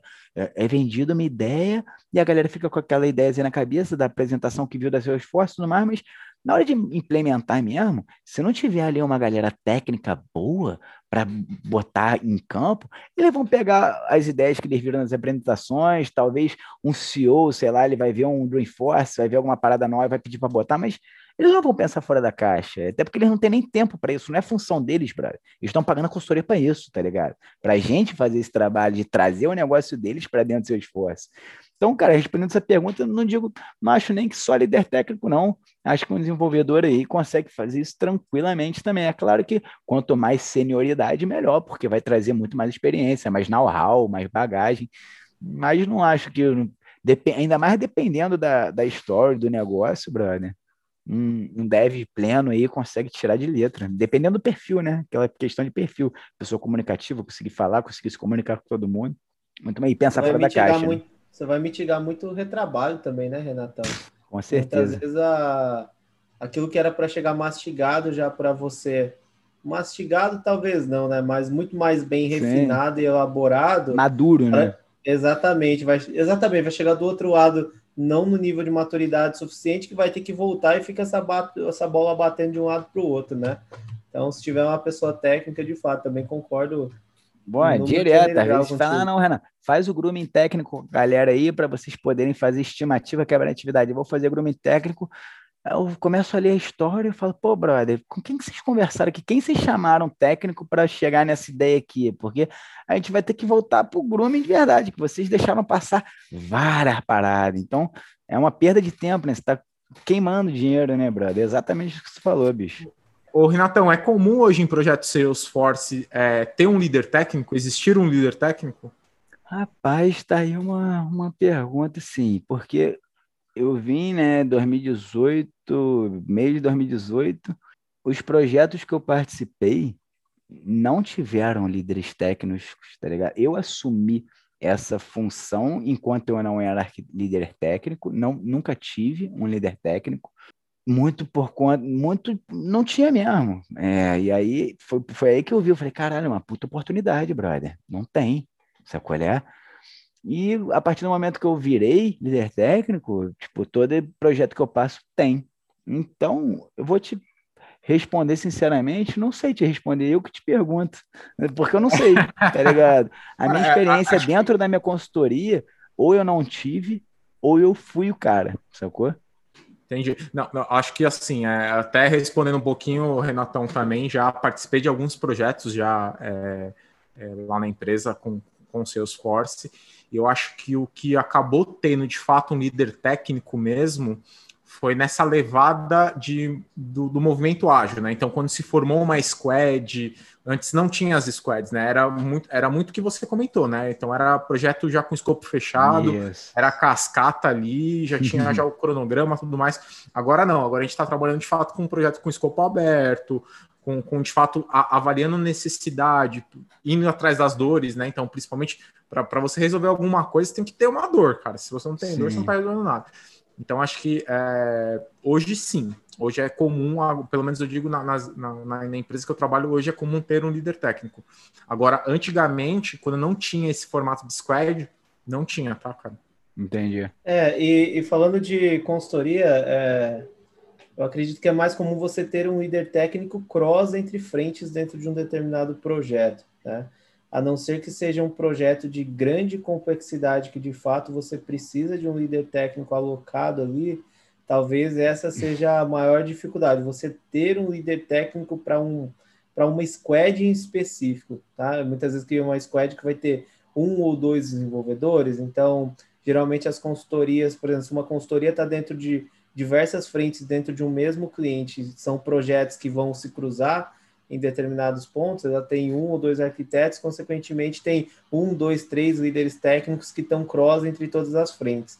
Então, quando há necessidade, né, essas pessoas levantam a bandeira e vão fazer esse cruzamento com LT, consequentemente subir com arquiteto se necessário. Então, acho que vai muito do projeto e de complexidade também, e do né? quanto né? tanto o cliente quer pagar também para ter é, esse isso. tipo de profissional lá dentro, né? Mas, é claro, se tiver, e eu vejo que é uma figura essencialmente necessária para que você consiga ter um projeto pegue com todos os padrões de qualidades possíveis, né? Não que seu Não, e dependendo do projeto, vai... não for um projeto pô, muito grande e tal, for um projeto médio porte, você não precisa nem de um arquiteto, brother. Um bom líder técnico já Exatamente. toca, né, brother? Então você tá Exatamente. pagando menos por um cara bom que consegue tocar teu projeto, né? Verdade, é aquela velha história, né, Renatão? Às vezes você tá usando a bazuca para é... matar uma formiga, né? E às vezes é, para matar uma pessoa você tá pra... tentando com a faquinha ali. Então é complicado. Essa porra de matar, matar formiga com bazuca, eu sempre uso essa, essa expressão. Por isso eu falei, caralho, entrou na minha cara. Porque eu sempre uso essa expressão, mas para falar de CPQ, bro. Eu não, sei, eu não posso nem falar essa porra aqui, porque é, é, é o produto da Salesforce, cara. Eu não vou ficar falando mal, tá ligado? Mas uhum. CPQ, para mim, maior parte das vezes, ela é um tiro de bazuca para matar formiga, porque é uma ferramenta cabulosa, assim, muito foda, tá ligado? Mas você vai ver o negócio Fala, caralho, você tá pagando CPQ para isso, cara? Eu, eu, eu faço para você pela metade do preço CPQ, cara. Mas deixa quieto essa porra. Causar polêmica, né, Renato? Não, vamos falar, deixa essa porra pra lá. Muito bem, Trailblazer. E aí, estão gostando do papo? Entendeu de fato o que, que o líder técnico faz? Fica ligado aí que no próximo bloco o Renatão vai trazer para a gente algumas dicas de ouro para você que está começando a se aventurar no universo Salesforce, você que está recebendo seus primeiros desafios aí como líder técnico, ou de fato você que quer e almeja ser um líder técnico, o Renato vai trazer algumas dicas bem legais aí para você. Fica ligado, no próximo bloco tem muito mais.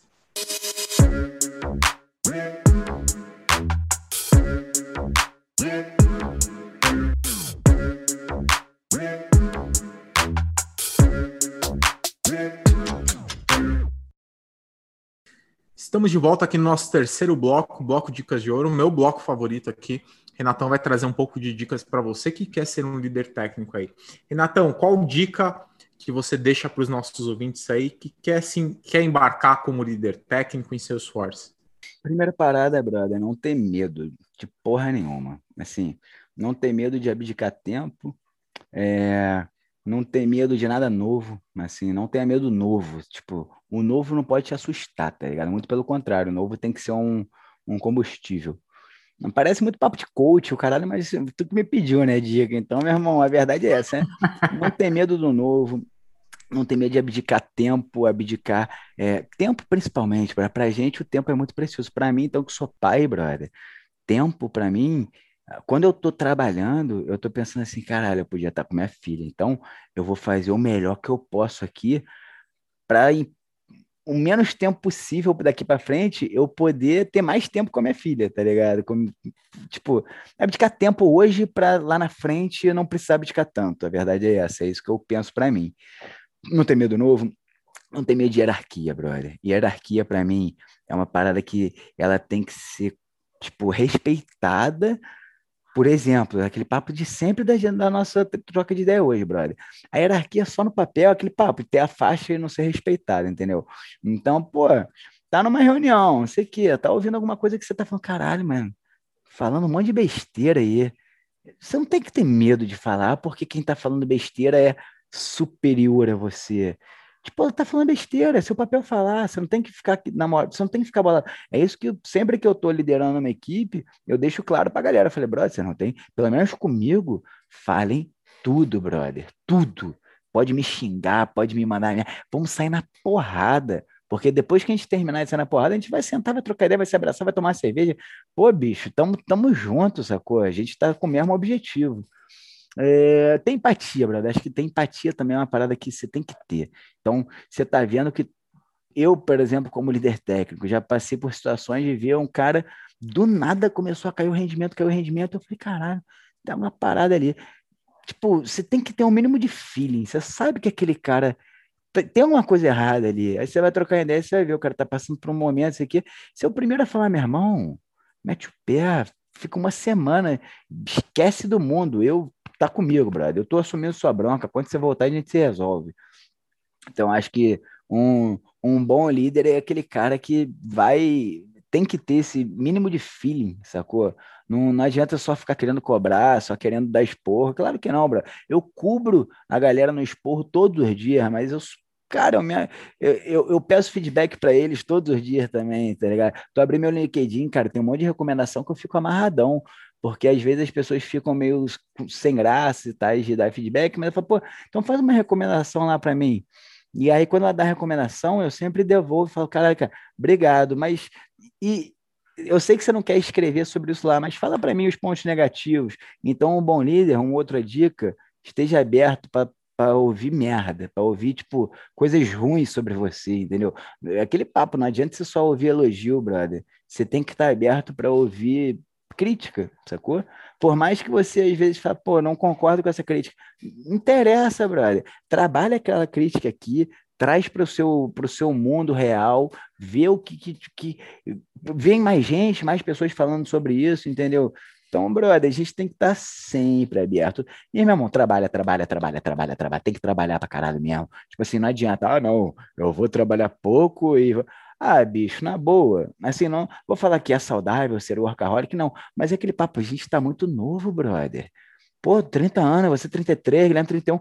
Pô, bicho, na boa, se é, a gente não. É hora quer... de aprender, né? É, é hora de brother. Aprender. Chegar com 40, 50, tá aqui, ó, burro na sombra, entendeu? Eu não quero estar tá trabalhando, tipo, pouco durante 60 anos da minha vida. Eu quero trabalhar como condenado por 10 anos para depois ficar aqui, ó, na praiana, tomando meus iguidu, fumando pan, tranquilão com minhas crianças, tocando zarai, meu irmão.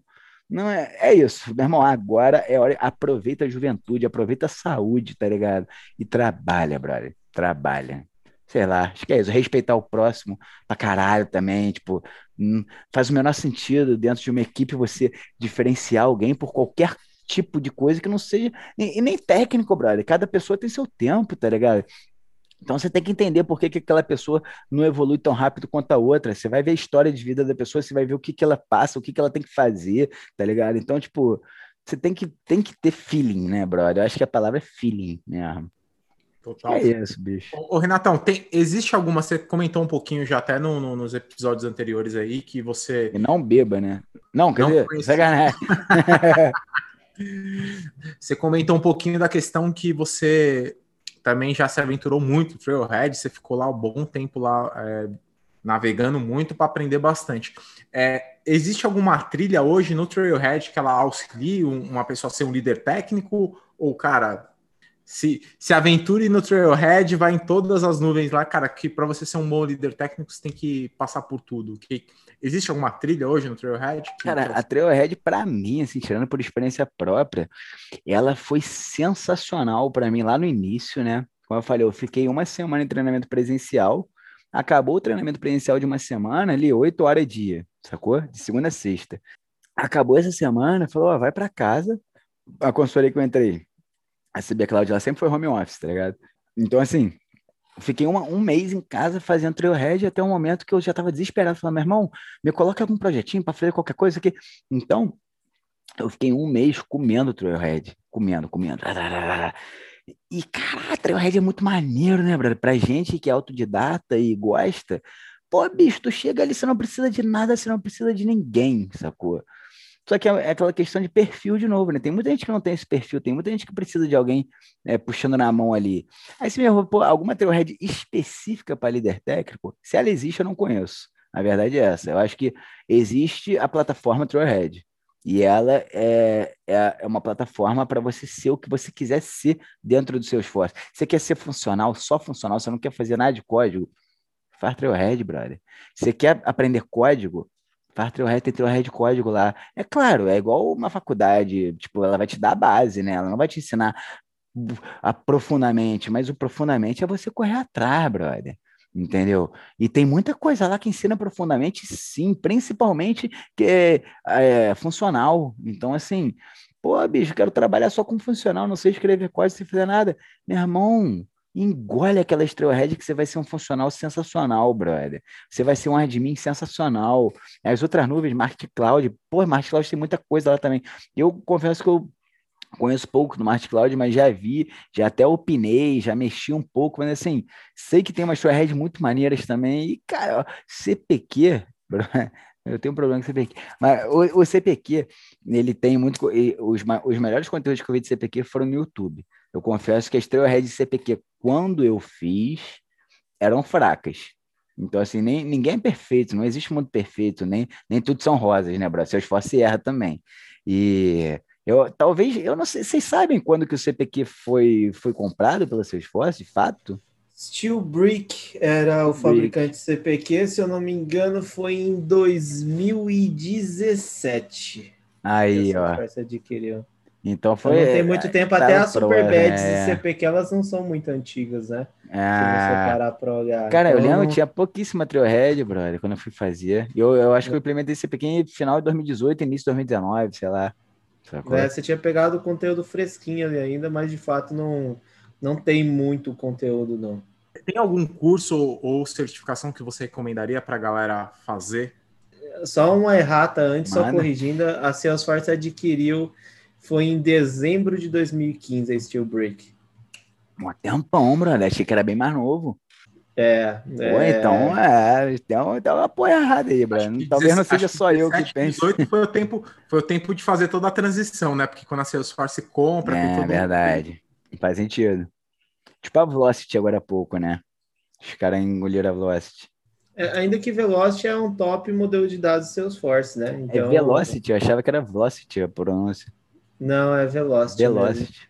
E, e aí, como é um top modelo de dados, são empresas separadas, acho que a, a fusão mais complexa é em relação a, principalmente cruzamento entre. Porque Velocity traz um conhecimento de indústria, né? Uhum. E aí, consequentemente, você tem ferramentas já dentro da plataforma como indústria. Então, por exemplo, Velocity já tem um, uma parte lá de comércio eletrônico, e-commerce.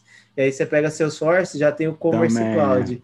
Então, como que você faz a fusão de todas essas ferramentas para extrair o máximo? Então, isso eu acho que é o que deve mais demorar, né? Eu pensando eu, né? Faz sentido. Pensando um pouquinho de cada coisa. Aí eu tô isso, vendo a essas maior galera fusões- tirando certificação dessa porra. Já, já veio gente até mim me procurando para trabalhar com o Velocity. Eu falei, cara, nunca trabalhei, Uhum. pô, não faço a menor ideia, assim. É, Se a proposta for boa, a gente cai dentro, né? Mas, pô, totalmente em expansão. Mas ao Maneiro. mesmo tempo que é em expansão é muito particular, né? Então é um mundo novo, um leque novo de coisas para você aprender um top seu modelo esforço sendo seu esforço, né, brother? Os caras não param de crescer nunca, graças a Deus, né? Exatamente. E voltando aí para a pergunta do Felipe, cara, em relação a curso, e tudo mais, eu acho que assim, primeiro de tudo, sem a menor sombra de dúvidas, Trailhead, né? Que a gente já falou. E assim, do, do, dois, eu não digo nem cursos que eu fiz, né? Eu comprei simulados para fazer as minhas provas de certificação. É, eu comprei simulado na Udemy e usei o simulado de um brother meu da Focus on Force para fazer. Na Udemy foram. Eu comprei um pacote que vinham três simulados para de mim e na Focus on Force eram três simulados de, foco, de App Builder.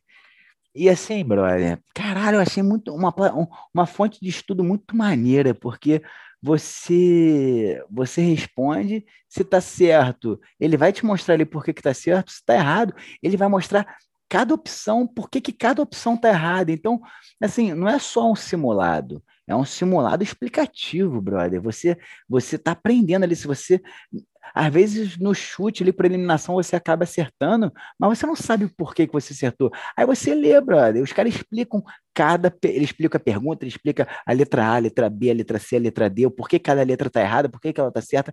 Eu acho isso uma fonte de estudo assim, sensacional. Mas eu acho que é muito de perfil para perfil. Para mim, para o meu perfil, esse tipo de estudo dá certo.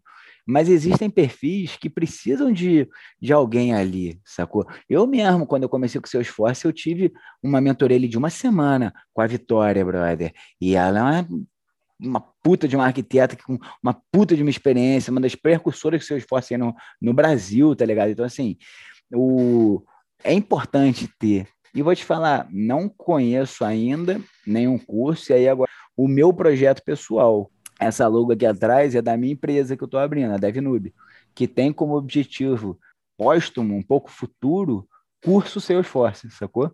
Então a ideia é, tipo, formar profissionais, o profissional já ser empregado, sacou? É?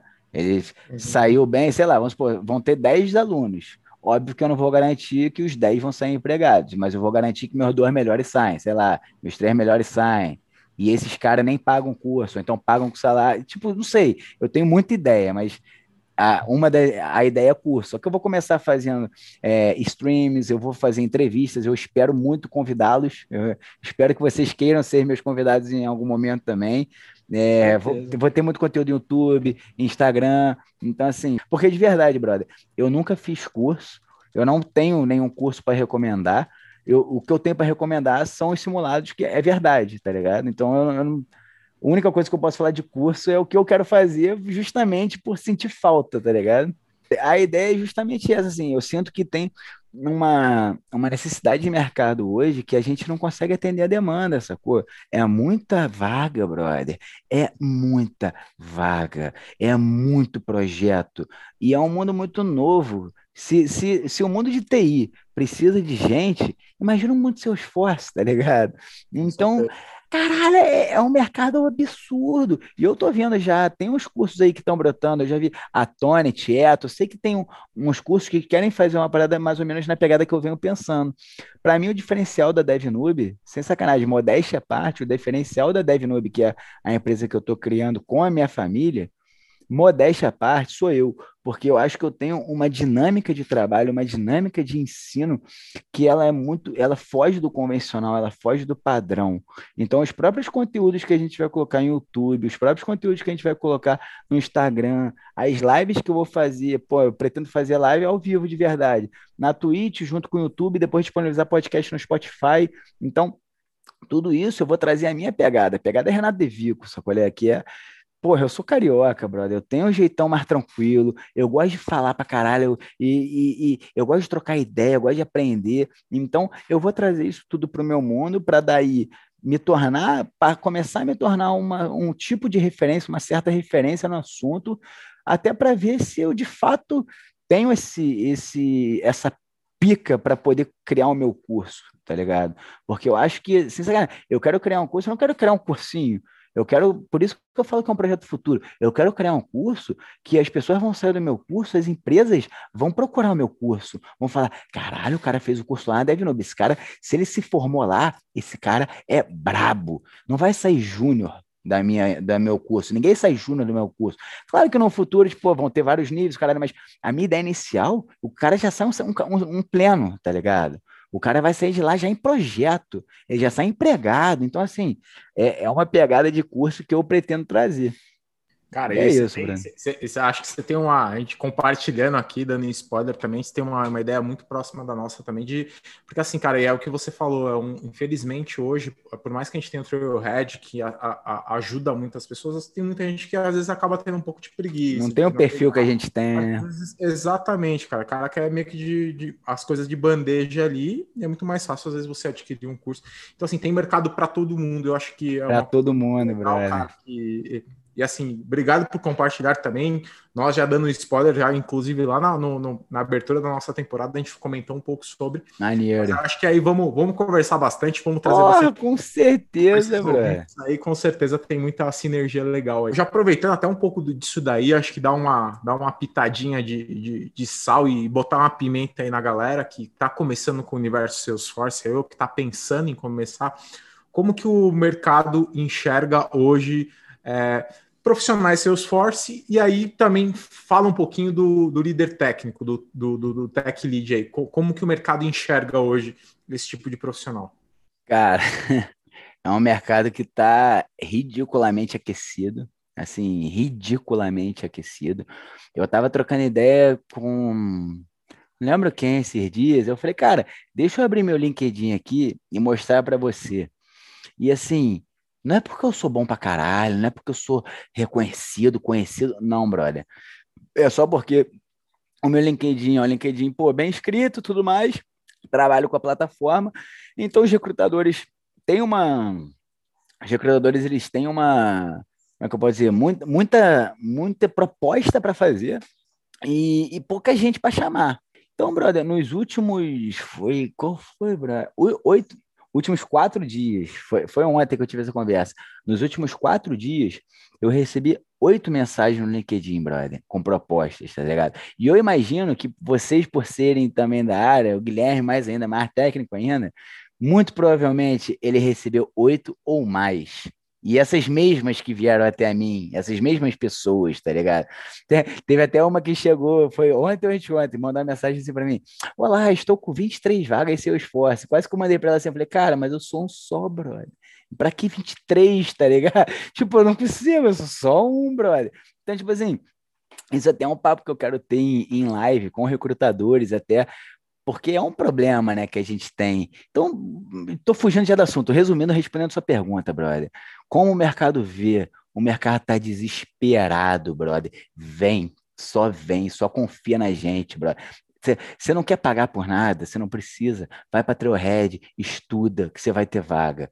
Porra, não sou autodidata, caralho. Beleza, brother. Já tem cursos, não precisa esperar o meu, não precisa esperar o deles. Já tem cursos vai lá, cai dentro, que você vai sair empregado. Ah, porra, não tenho dinheiro. Tem curso que você faz de graça e paga depois. Então, brother, é só querer. Então, você quer mudar tua vida? E você gosta um pouco de computação? Ah, não sei programar. Não importa, seu esforço não precisa que você saiba programar. Você consegue ser admin, você consegue ser funcional. Meu irmão, o pessoal que trabalha com marketing cloud, brother, os caras não sabem escrever uma linha de código. Eu conheço consultor que não escreve uma linha de código e ganha dinheiro. Eu conheço consultor funcional recebendo proposta de 30 barão para trabalhar. Então, meu irmão, eu, não, eu não trabalho na Salesforce, não tenho por que ficar vendendo Salesforce aqui, eu tô, eu tô vendendo a ideia de você mudar a vida, tá ligado? Tipo, como eu mudei a minha, eu ganhava, brother, 2000, 2000 e pouco, em meados de 2018. caralho, meu irmão, é, o, o, o passo que eu dei, o, o quanto eu evoluí, sacou? Hoje eu sustento minha família, brother, e não falta nada para ela, sacou? Eu não sou rico, eu não tenho lancha, mas, meu irmão, mudou minha vida, brother. Mude a sua, tá ligado? É, aquele papo de for uma dica é essa, brother. Vem com a gente, confia. Aqui não tem ninguém competindo, tem espaço para todo mundo, brother. E a gente nunca vai precisar competir, porque seu esforço é um monstro e ela vai estar tá sempre crescendo. Então ela crescer é ótimo pra gente, porque a gente cresce junto, tá ligado? Não tem medo, brother. Vem, cai dentro. É, é isso. É isso mesmo, Renatão. Você falou tudo agora, cara. Acho que é, é essa questão. E, e, assim, é o que a gente sempre diz, né? Na, a comunidade é uma comunidade bem unida, cara. E, caramba, bro. Assim, você tem tudo que você precisa você perguntar, inclusive para a galera que não faz parte lá do nosso grupo do Telegram, fica fazendo parte lá do nosso grupo do Telegram. O link de acesso está aqui embaixo. A gente até comentou o que você falou um pouquinho do, dos simulados, a gente acaba, às vezes, disponibilizando alguns vouchers para a galera que está prestando educação tudo mais, que é justamente para ajudar. Se você está com dúvida, você, você consegue até tirar dúvida com o Guilherme Monteiro. O Guilherme Monteiro considera um dos caras que manja muito seus forces no Brasil. Pô, já trocamos muita ideia no WhatsApp, né, Guilherme? Obrigado. É, a gente tem um grupinho lá também. Vários, vários, Rê cara, tipo, e, ele, o Gui é mega participativo e assim, é, ele não, não tem uma questão de. Hoje você não vê um cara que o cara tá 10 anos em Salesforce, às vezes um cara que tá começando agora, o cara de 10 anos, ele vai parar para escutar Com e vai certeza, falar, cara, que ele já passou daquilo lá. Ele, ele hum. já um dia ele começou. Não é uma questão de tipo, ah, não, agora eu sou sou sênior, eu sou tech lead aqui, eu não vou falar com você, não. Acho que tem uma questão muito de humildade e, cara, é, é, é isso que você falou. A comunidade hoje ela, é, ela está de braços abertos. Aberto. Puta do espaço. Bem, bro. O mercado tá mega aquecido. Sempre falamos aqui, a gente bate até com todo o episódio, o mercado tá muito aquecido. Seus esforços têm projeção aí de, de, de, grandes vagas, de aumentar muita vaga no Brasil, e eu estou dizendo no mercado nacional, né, nem internacional. E, cara, acho que é, é, é, isso que você. Pô, eu vi uma matéria que saiu do Dreamforce de 2019, que a Salesforce falou que a projeção para o Brasil entre 2019 e 2024 é gerar quase 500 mil empregos e movimentar mais de 60 bilhões de dólares, tá ligado? Então, meu irmão, a gente está em 2021, ainda tem mais 3, 4 anos até 2024, brother. Tá ligado? Caralho! Caralho, é muito louco isso, meu irmão. É, é, é muito sinistro. é muito dinheiro, Breno. Legal.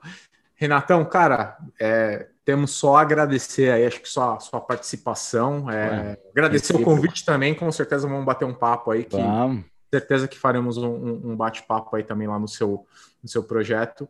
É, e, cara, a gente só tem a agradecer mesmo, trazer um pouco dessa ideia do que, que é o, o, o líder técnico, é, acho que você, meu cara, você usou uma metáfora aqui que é muito de futebol mesmo, né? Então acho que é fica claro para todo mundo o que, que é o papel do líder técnico. E cara, ficou muito legal e, e só temos a agradecer aí o, a participação e, e, o tempo aí que você dispôs aí para trocar esse, essa ideia, trazer esse conhecimento para toda a galera aí. Cara, eu que só tenho a agradecer. Eu confesso que, tipo, é a primeira vez que eu tô fazendo algo do tipo, assim, de trocar ideia assim, e gravar e tudo mais. E eu tava até um pouco receoso de ser algo muito engessado, naquela né? pegada mais entrevista. Assim, fiquei muito feliz, surpreendido positivamente aí com vocês. Achei que, pô, do caralho, achei uma troca ideia muito maneira.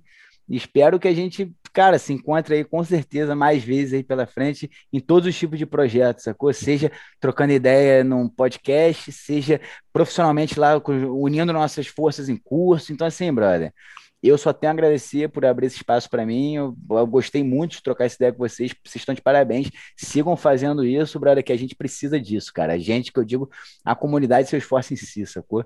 Então, maneiro, brother. Parabéns, vocês são, é, querendo ou não, no Brasil, vocês são percussores nessa porra, sacou? E eu, o que eu quero fazer, caralho, não é novidade para ninguém, com certeza eu tô me espelhando muito em vocês. Então, só agradecer por tudo mesmo, brother. Vocês estão de parabéns ficamos honrados aí, acho que por Valeu, fazer isso. E, e, e, é o que você trouxe, Natão. Acho que a ideia hoje é a gente trazer, levar conhecimento aí, quebrar um pouco dessas barreiras aí com a galera de, e principalmente uma barreira que é muito forte hoje, que muita gente coloca, né? Ah, eu não sou técnico, não vou fazer é, isso. Brother. Cara, sai disso. Não, sai não, dessa, não, brother. qualquer pessoa hoje pode aprender seus forços, qualquer pessoa hoje querendo, tendo dedicação, vai, vai seguir aí com seus esforços. Para a gente finalizar aqui, Renatão, como que faz para a galera encontrar você, falar com você aí? Cara, LinkedIn, Renato Devico, meu nome, não tem muito mistério, só chamar, brother. Só chamar, adicionar lá, manda mensagem, fica à vontade. E minha, minhas redes sociais aí da empresa, DevNoob, na Twitch, DVNoob, é, D, D de dado, V de vaca, Noob, nuvem em, em espanhol, nuvem em italiano, então é só seguir lá, DV de Devico, né? Então, do Renato Devico. E na, no Instagram é, de, é underline SF de Salesforce. Por incrível que pareça, já existia um fucking DevNoob no Instagram. O cara não tem uma publicação, brother. Então, enfim, é Dev, Devianube underline SF, Instagram. No YouTube, Devianube. É, não, tem, não tem vídeo lá ainda, vai sair, estamos editando vídeo, vai ficar maneiro. E quando a gente começar a lançar vídeo, brother, segue a gente no YouTube que vai ser uns vídeos muito maneiros. Vão ser vídeos assim, em pegadas totalmente diferentes do que a gente tem hoje em conteúdo de TI mesmo, sacou? A ideia é trazer essa pegada de, sei lá, um pouco da pegada gamer, tá ligado? Vídeos mais é, objetivos, vídeos mais animados, onde, tipo assim, porque você para pra pensar, bro. Você, você, você senta no, no, no, Instagram, você entra no YouTube hoje, você quer relaxar, você quer ver um vídeo maneiro, você não quer, caralho, passou o dia inteiro trabalhando, você vai sentar e ficar ah, ah, consumindo mais conteúdo de técnico, você não quebra, você quer um pouquinho de entretenimento, você quer dar risada, você quer, porra, se divertir, você quer se sentir ali dentro, então a ideia do YouTube da DevNoob é essa, para trazer vídeos né, onde você se divirta assistindo, vídeos não tão longos, não tão extensos, talvez não tão aprofundados, obviamente, mas para isso a gente vai ter nossas lives que vão ser transmitidas na Twitch, na DevNoob, então, brother, joga aí DVNoob na Twitch, no YouTube, no Instagram, acha nós aí, será um prazer receber qualquer tipo de feedback, será um prazer receber qualquer mensagem de apoio e me xingando, fica à vontade, brother, o que eu quero é, é conhecer vocês e vocês me conhecerem, tá ligado? É basicamente isso. Legal, Renatão. Bom, adiciona a gente lá no LinkedIn também. Simples, simples, simples. Felipe Moreno. Lá, no, se você já tem já o, o, o Clubhouse, me adiciona lá também no arroba Felipe Moreno. Hum, Clubhouse lá. Clubhouse. Só quem tem iPhone. É, Clubhouse lá, a gente participa de algumas salas bem legais aí. Dá pra você fazer umas salas bem bacanas aí. Eu tô pra ver de fazer uma sala com o Gui, então segue a gente lá no Clubhouse. O meu lá é, Feli, é você coloca lá arroba Felipe Moreno, o Gui vai falar o dele aqui. Gui, como faz para encontrar vocês? O meu é Guilherme Monteiro Salesforce, qualquer rede social canal Salesforce Brasil também. Lá no Clubhouse é GuiVLM. Adiciona lá no LinkedIn também nossos parceiros aqui, que sempre fica aqui nos bastidores aqui também. Bruno Passos, o Brunão, Thiago Schmitz. Thiago Schmitz é Thiago com TH, Schmitz é S-C-H-M-I-T-Z. Ele já aprendeu a escrever desde criança e eu também estou conseguindo soletrar aqui facinho, facinho, hein, Gui? Adiciona lá no Instagram também a Rafa, Rafa, nossa editora aqui, Rafa CL Monteiro. Se você tem alguma crítica aí, sugestão, elogio, fala lá com ela direto lá, que também ela vai ser muito receptiva com vocês. Bom, é, nas redes sociais, você pode adicionar a gente. Espero que vocês tenham gostado desse episódio. Você pode adicionar a gente em qualquer rede social lá.